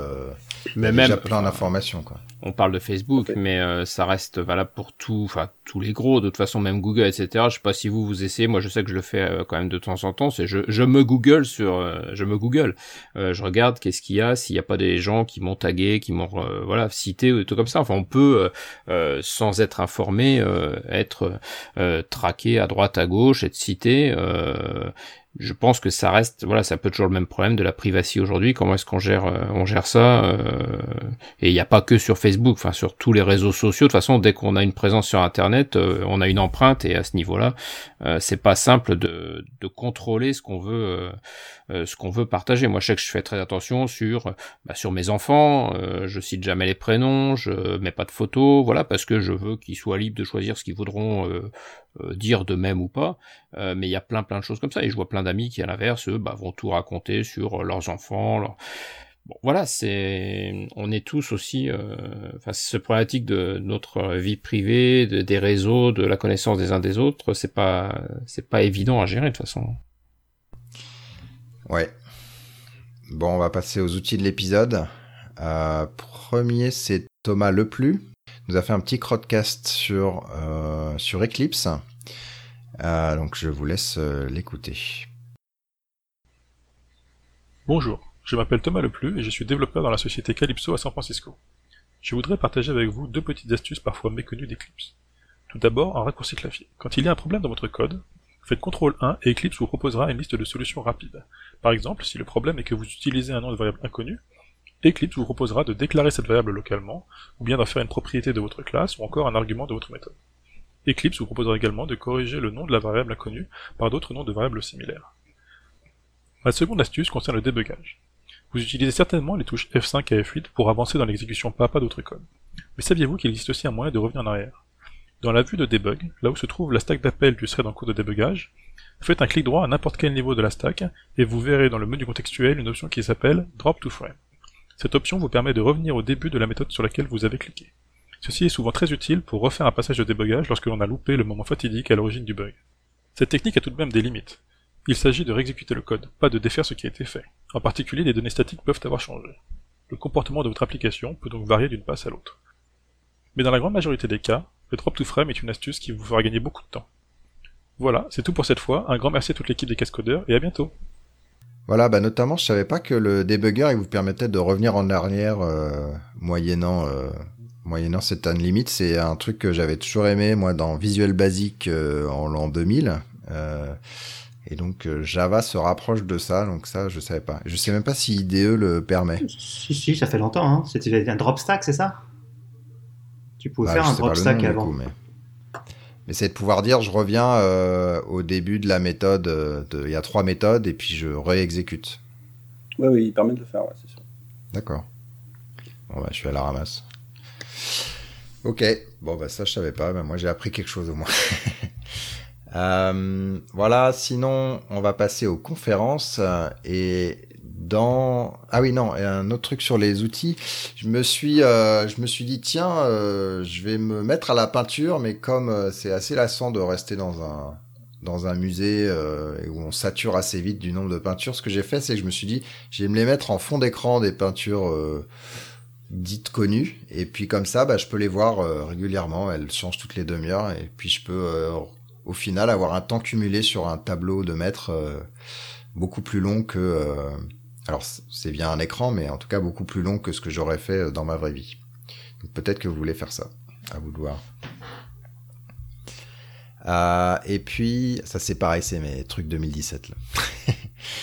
voilà, et puis sinon on va passer aux conférences. Euh, D'abord le Paris Jug a une petite annonce à vous faire. Euh, il se lance dans une un nouveau truc qui s'appelle Adopt JSR. Adopte une JSR. Bonsoir à tous et merci au Cascadeur de nous accueillir. Nous sommes le mardi 10 janvier 2017. On vient de servir les bières. On vient de servir les bières. Nous sommes le deuxième mardi du mois. Nous sommes à troisième mi-temps. Donc bonne année. Bonne année. Bonne année. Nous sommes réunis au Canon des Gobelins, comme chaque mois après la soirée du Paris Jug. Et cette soirée de janvier est une soirée un peu spéciale puisque c'était la soirée Youngblood, remportée par Alors Thomas Schwender qui nous a fait un magnifique quickie sur euh, la classe Unsafe. Voilà. Donc je rappelle euh, au passage que le Youngblood est une initiative pour permettre euh, aux jeunes speakers de faire un premier galop d'essai accompagné pendant le mois de décembre pour la présentation. Donc je suis Charles Sabourdin, je suis président du Paris Jug actuellement et euh, accompagné de José, Bonsoir à tous. Anthony, Bonsoir. Cannes, Bonsoir. Jean-Christophe Bonsoir à tous. et bonsoir. Donc, le Paris Jug se lance dans l'initiative Adopte JSR. Cannes, est-ce que tu peux m'expliquer ce que c'est que euh, cette initiative? Donc Adopte JSR, c'est un mouvement lancé par Oracle qui permet en fait de contribuer à des JSR. Donc euh, ça a été lancé par euh, Patrick Curran et euh, donc euh, n'importe qui peut participer au JSR. Jean-Christophe, tu peux me rappeler ce que c'est qu'une JSR exactement? Alors une GSR en fait c'est la spécification d'une fonctionnalité qu'on veut cherche à rajouter à Java, à la JVM, dans le monde Java globalement. Anthony, cette, cette contribution, alors ça va être quoi à peu près Alors après, ça va dépendre des personnes. quoi. Ça peut être euh, aussi bien une doc, euh, des publications d'exemples, des tutos. Euh, ça peut être aussi des tests euh, qui sont apportés à JSR, puis aussi un peu de, de reporting, des feedbacks, euh, des, des bug fixes aussi, un peu tout ce qu'on peut apporter euh, sur cette JSR. En fait, c'est un mouvement communautaire. quoi. Ça vise à améliorer la connaissance des JSR en général. Ah, c'est- super. Et alors José, on lance ce truc sur euh, Jinso. À quoi ça va consister exactement? Donc effectivement, l'idée pour le Paris Jug, c'est de porter l'adoption de la JSR 376 Java Platform Module System, qui est en fait la JSR Jigsaw. Jigsaw étant le gros truc qui va arriver dans Java 9. D'accord. Donc avec la sortie euh, imminente de Java 9, c'est assez euh, cohérent. Oui, tout à fait. Java 9 est annoncé pour euh, juillet 2017. Donc on est juste un peu en avance de phase et on va pouvoir, j'espère, faire du bon travail. Et ça tombe bien également avec le Paris Jug en tant que structure aussi. D'accord. Le Paris Jug est la structure idéale pour porter ce genre de choses. Oui, exactement. En fait, le, le Paris Jug est porté par une association. Euh, cette association donc, euh, a un accord avec le ZEA qui prête, qui prête ses locaux. On a du sponsoring, on peut financer l'opération, l'assurance, le buffet, etc. C'est une bonne structure pour ça. Et puis derrière, on a un super groupe de bénévoles euh, ultra motivés. On a une excellente communauté qui est habituée à se réunir, etc. Donc je pense que c'est vraiment le bon contexte pour faire réussir ce genre d'initiative. On va, partir sur un truc pas trop délirant, hein. donc on va essayer en fait euh, de voir si ça, ça prend pas. Euh, déjà au niveau, de, niveau des, des- du public, au niveau de- des différents projets. Et après on va euh, petit à petit, si ça prend, on va, on va, on va monter en puissance et euh, on continuera sur euh, bien d'autres choses que Jigsaw. Donc en fait au début on va organiser deux événements. Un premier événement qui sera une soirée classique le 14 février avec Rémi Forax, format habituel d'une soirée du jug que tout le monde connaît. Rémi, euh, il est membre euh, de l'expert groupe GSR, c'est ça Oui tout à fait, il connaît très bien le sujet, c'est également un speaker que les gens ici connaissent bien, que les joggers euh, même de France entière, de la France entière connaissent très bien, donc c'est vraiment le bon, le bon speaker. Il va nous faire en fait une présentation d'une soirée sur Java 9 et sur Jitsu. Et le 14 mars, deuxième événement, on aura en parallèle dans les locaux de l'ESUA une soirée La Gomme avec Fabrice Schneiderman qui fait suite à la soirée CQRS qu'on avait eue avec Jérémy Chassin. Je crois que c'était en décembre, Jean-Christophe, c'est ça C'est bien ça. Et euh, en parallèle de cette soirée, donc format classique, on aura également une soirée au format euh, Hands-on Lab à Kergarten, euh, dans une salle séparée, euh, animée par Rémi Forax, sur le thème de Jigsaw. Euh, et euh, Cannes, C'est quoi exactement qu'un Hacker Garden Garden, en fait, c'est un- c'est une réunion en fait, où euh, on crée, enfin, il y a des participants qui se créent en petits groupes en fonction des, de, leur, euh, de leur affinité et qui permettent de participer soit en fait, à différents projets, soit de, euh, de la contribution sur différents projets open source, soit de la doc, etc. En fait, les groupes se créent d'eux-mêmes en fonction des affinités et derrière, en fait, chacun contribue. D'accord. Donc au final, on devrait pouvoir produire euh, des pull requests, du code, des rapports de bugs, de la documentation. Ah, tout à fait, oui. Et euh, d'ailleurs, euh, il me semble que le but aussi, c'est de venir avec son propre projet pour essayer de, de jigsawiser. Oui, tout à fait. On peut, on peut soit choisir des projets euh, GitHub disponibles, classiques, euh, existants, soit venir avec son propre projet. L'idée, c'est vraiment d'être libre de travailler sur les sujets qui nous intéressent. Donc euh, le 14 mars, deux événements le même soir, la gomme et le Jinso, ce qui nous permettra de mutualiser les locaux et le buffet. C'est plutôt bien en termes d'organisation. Et euh, pour son, son projet ou les éléments qu'il faudra apporter pour sa- sur sa machine, comment est-ce qu'on sera au courant, euh, Christophe? Alors, tous les prérequis nécessaires seront postés sur euh, un, un blog post sur le site du Paris Jog. Euh, il faudra de toute façon au moins venir avec un JDK 9 que vous pourrez télécharger sur le site d'OpenJDK. Donc ce sera une version Early Access puisque le, le JDK 9 aujourd'hui est prévu pour sortir en juillet 2017. Mais, mais c'est précisément l'objectif de cette GSR. C'est de regarder les- le projet avant qu'il soit finalisé et validé pour permettre de rajouter des, des informations et de faire des retours de la communauté sur le, sur le projet. Donc, excellent programme pour Adopt GSR. 14 février, Jingso avec Rémi Forax. 14 mars, Hacker Garden sur le même sujet. En parallèle, une soirée sur la gomme. Et donc, euh, il va falloir s'inscrire. Et venir avec son portable. Tout à fait. L'inscription, comme d'habitude, euh, sur l'Eventbrite et sur le site web du Paris Jog. Choisir son entrée entre la gomme et Jinxo.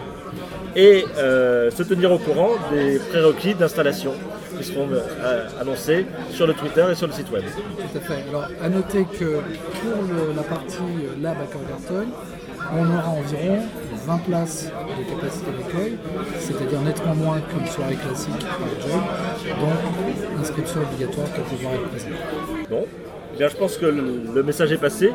Encore merci aux cascodeurs de nous avoir permis de diffuser ce message. Merci à nos sponsors de nous permettre de faire ce type euh, d'événement. Merci euh, à tous les speakers et toutes les attendees euh, de nos événements. Et encore bonne année et à bientôt. À bientôt et merci à tous. Merci. Merci. Merci, au revoir.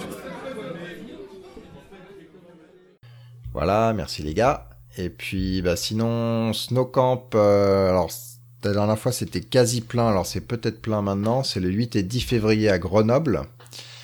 Euh, Devox France, où on va parler d'intelligence artificielle, euh, donc de tous les sujets qu'on a abordés là sur la fin de ce podcast, euh, le 5 et le 7 avril. Il devrait nous inviter d'ailleurs. Je sais pas ce que t'en penses, Arnaud. ça serait une bonne idée, je pense. on va faire une keynote. Oui, ça serait bien ça. Euh, on... Il y a Mixit le 20 et le 21 avril 2017. Vous devez avoir un ou deux pieds dedans, là, les gars. Tout à fait. On déteste mélanger nos casquettes de Ninja Squad et de Mixit, mais puisqu'on là on prend celle de Mixit. Et oui, le, le CFP est ouvert jusqu'au 15 février, si je ne me trompe pas. Donc c'est le moment ou jamais de soumettre. Euh, et on annoncera le programme euh, peu après. On a, des, on a des speakers de fou, ça va être génial. Voilà. Invité, Vous faites du- dire, et vous le faites du- CFP est déjà bien rempli. Vous faites du blind bird, là, en termes d'achat de, de tickets, ou... Je sais pas, pas comment on appelle ça, mais... On- on- on- tous les, chaque année, euh, c'est, enfin, notre principal problème, c'est de distribuer équitablement et satisfaire le plus de personnes euh, pour avoir des tickets, ce qu'on n'arrive jamais à faire. Donc, on est encore en train de réfléchir avec toutes les idées euh, un peu exotiques de, de Cédric à faire une autre façon. Donc, c'est pas encore décidé en fait. Parce que la- l'année dernière, les, les, les- les 600 places euh, qu'on vendait, on les a vendues en trois fois. Elles sont toutes parties en deux minutes, deux minutes à chaque fois. Enfin, quelque chose comme ça, ou 30 secondes, je sais jamais.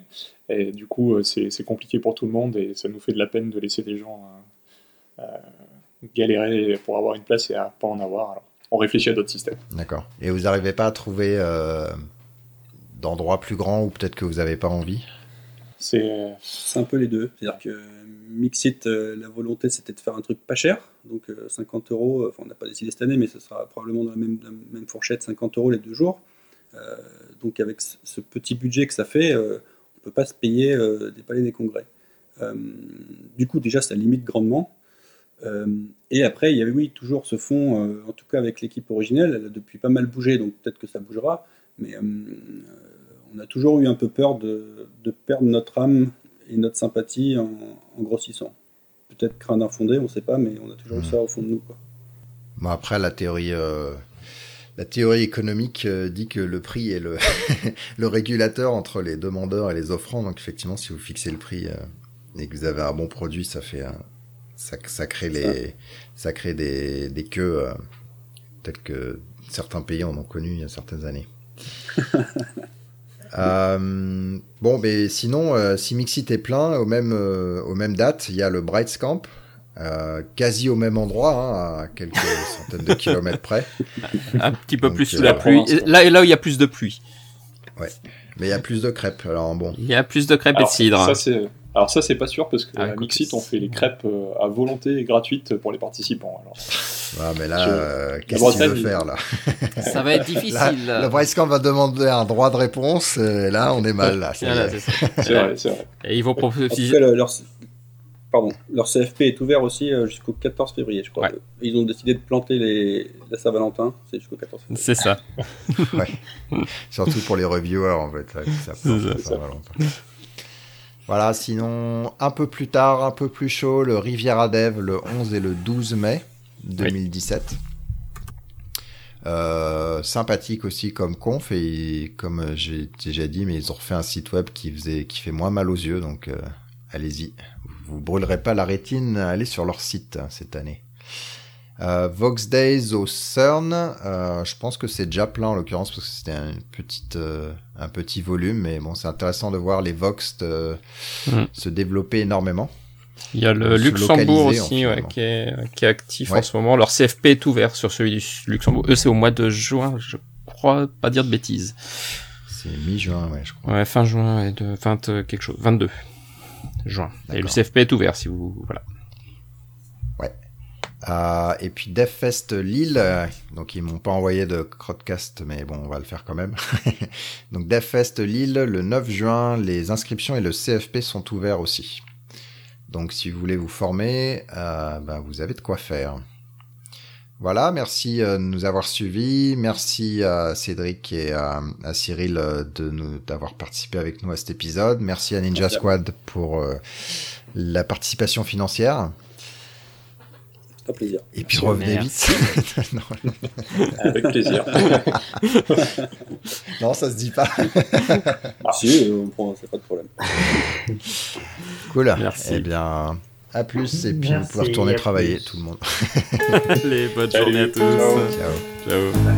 Ciao. Ciao.